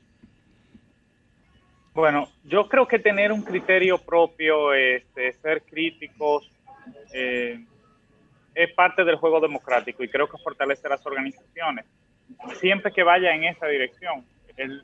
lo que no es así es cuando se hacen acusaciones, porque ya eso no es democrático. Y a veces eh, a, nosotros predicamos la democracia hasta que se aprueban cosas con las que no estamos de acuerdo. Ahí quisiéramos que se imponga nuestra posición. Eh, es decir, que es como una especie de democracia relativa sin querer entrar en confrontaciones, yo considero que sería muy desconsiderado con los 946 compañeros que estamos aspirando al Comité Central, por ejemplo. No, están aspirando, eh, eh, ah, bueno, sí, 600 y tanto a nivel local y 300 a nivel local, a nivel nacional. Exacto. eh, más de 900, ¿verdad? Estamos mirando a nivel, a, a, todas las posiciones del comité. 646 locales y 300 nacionales. Exacto, entonces sería muy desconsiderado decir, bueno, lo que pasa es que esas posiciones están decididas, porque entonces estaría de mal el trabajo que estamos haciendo y estamos todos trabajando. Eh, y todos los que están participando tienen méritos para ser parte del comité central. El proceso va a determinar quiénes seremos afortunados, porque yo estoy seguro que vamos a estar nosotros tres ahí en ese grupo. Eh, y no, yo predigo que ustedes tres, eh, sin, sin ánimo de verdad, de parcializarme, ni mucho menos, van a ser de los más votados probablemente. Y 297 más. Que Dios te oiga, José. Amén. Con la, con la ayuda de ustedes también. Que tus este, palabras desciendan como un hacha, así, pan y corte. Así es. Bueno, entonces, y mira, me voy a atrever a, a, contestar un poquito o a incursionar un poquito en la otra preocupación que se externó acerca del bochismo. El bochismo sí es un discurso por más transparencia que se necesita en el partido. Eh, yo estoy de acuerdo, por ejemplo, con la posición de Rafael Paz. Ahora en el Congreso se aprobó eh, que marchemos en esa dirección y yo creo que se está haciendo. Pero también significa vivirla, esa ética. Y el bochismo se acepta todo o no se acepta, no, no podemos aceptar pedacitos de bochismo. Y también eso implica disciplina, un respeto a las decisiones orgánicas y, y respeto al centralismo democrático. Porque eso, a eso hay que regresar.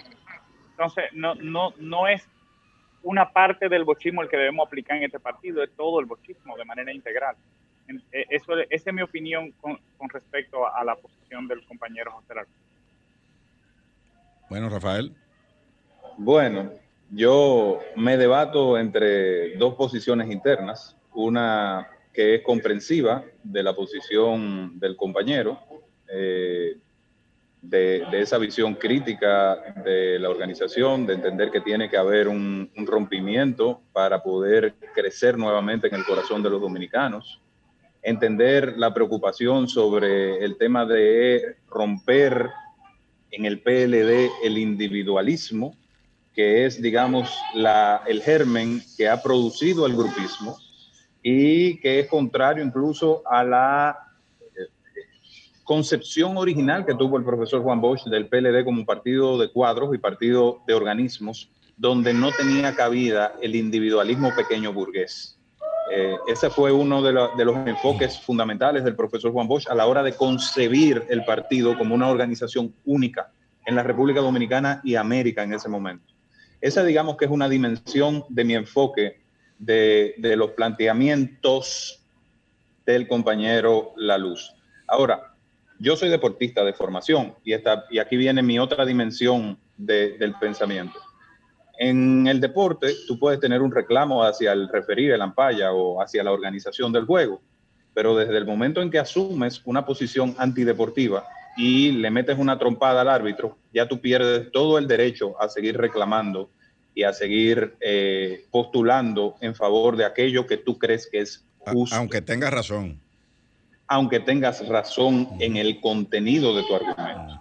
Es decir, a veces la forma en que tú haces los planteamientos y lo que implica esa forma que tú estás asumiendo pone en riesgo la validez de lo que estás diciendo. Dicho de forma clara, tú no puedes aprovechar un sentimiento de cuestionamiento al PLD y eh, saltarte los procesos internos, dejar de asistir a la comisión de la que formas parte, no votar en la plenaria del Congreso y, después salir a los medios de comunicación con una daga para aprovecharte de ese sentimiento negativo en contra de tu organización para ganar visibilidad. Tú no puedes dinamitar la legitimidad de la organización porque no se te complazca en una posición que se decidió en democracia. Las posiciones y las decisiones de que, se han estado debatiendo son el resultado de una plenaria nacional con más, más de 2.000 dirigentes. Esto no es una decisión de la cúpula. Decir eso es hablar mentira. Y en política usted puede eh, dorar la píldora en alguna ocasión, quizás, pero usted no puede abiertamente hablar mentiras. ¿Por qué? Porque si es una decisión de la dirigencia nacional, de los dirigentes medios del partido, de una plenaria donde hubo gran cantidad de debates en comisiones, no es una decisión de la cúpula de la organización. Entonces, yo creo que eh, hay que ser muy cuidadoso porque el activo principal que tenemos los PLDistas es ese partido que está ahí. Hay que tenerle amor a ese partido. De eso se trata ser PLDista, porque sirviéndole a ese partido, servimos a los intereses nacionales, servimos al pueblo. Miren, el PLD en su historia, yo soy un estudioso de la historia, tuvo situaciones similares. Una muy parecida en, a principios de los años 80, donde el PLD se debatía entre dos grandes corrientes de pensamiento organizativo. El bochismo, que eh, postulaba por el centralismo democrático, y abro paréntesis, porque sus de, los deudos de estos compañeros o ex compañeros son grandes amigos míos, es una familia distinguida de la República Dominicana, ellos mismos son personas de mi cariño, pero me refiero al fiallismo, que postulaba por una visión mucho más eh, eh, dogmática del ejercicio político. Incluso en aquel momento planteaban expulsar al hoy presidente del PLD, Juan Temito les Montaz, porque decían que estaba corrompiendo al PLD con una visión de derecha y eh, sobre la base de una posición minoritaria, pero con argumentos muy, muy fuertes y, y digamos, dogmáticos, querían forzar una decisión a lo interno del PLD. No obstante, los organismos se habían, eh, eh, ya habían adoptado líneas de políticas distintas. Entonces, ¿qué ¿en qué terminó ese proceso? Bueno, ese proceso terminó en una de las tantas eh, purgas internas del PLD en aquel momento, en la expulsión de estos compañeros o excompañeros.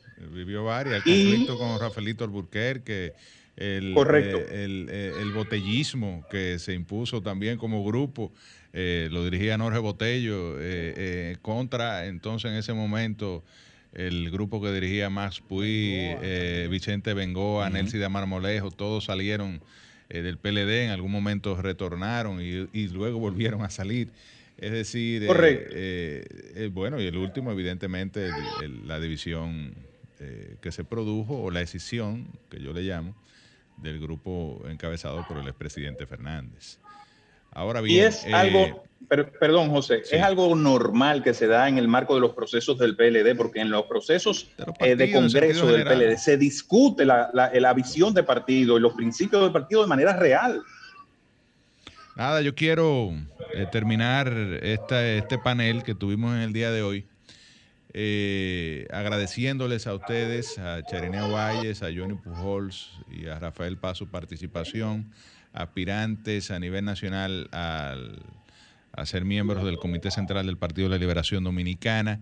Me, eh, tuvimos la idea de hacer este panel el día de hoy porque entiendo que ellos representan en gran medida, otros compañeros también evidentemente que están terciando eh, en este proceso, pero ellos representan la renovación, el cambio, la sangre nueva, eh, son interlocutores válidos, voceros autorizados del Partido de la Liberación Dominicana, que me parece que es el camino que debemos seguir, no porque sean ellos tres, sino ese perfil de, de político de nuevo cuño, que puede conectar con la sociedad, que maneja el, lenguaje contemporáneo, que articula las redes sociales, que tiene una, eh, un deseo de servir y de participar en, cuando realmente eh, la política eh, se le ha dejado en muchas ocasiones a, a, la gente con menos habilidades de ejercerla. ellos representan, yo diría, lo que debería ser las nuevas figuras que asuman el liderazgo en este partido.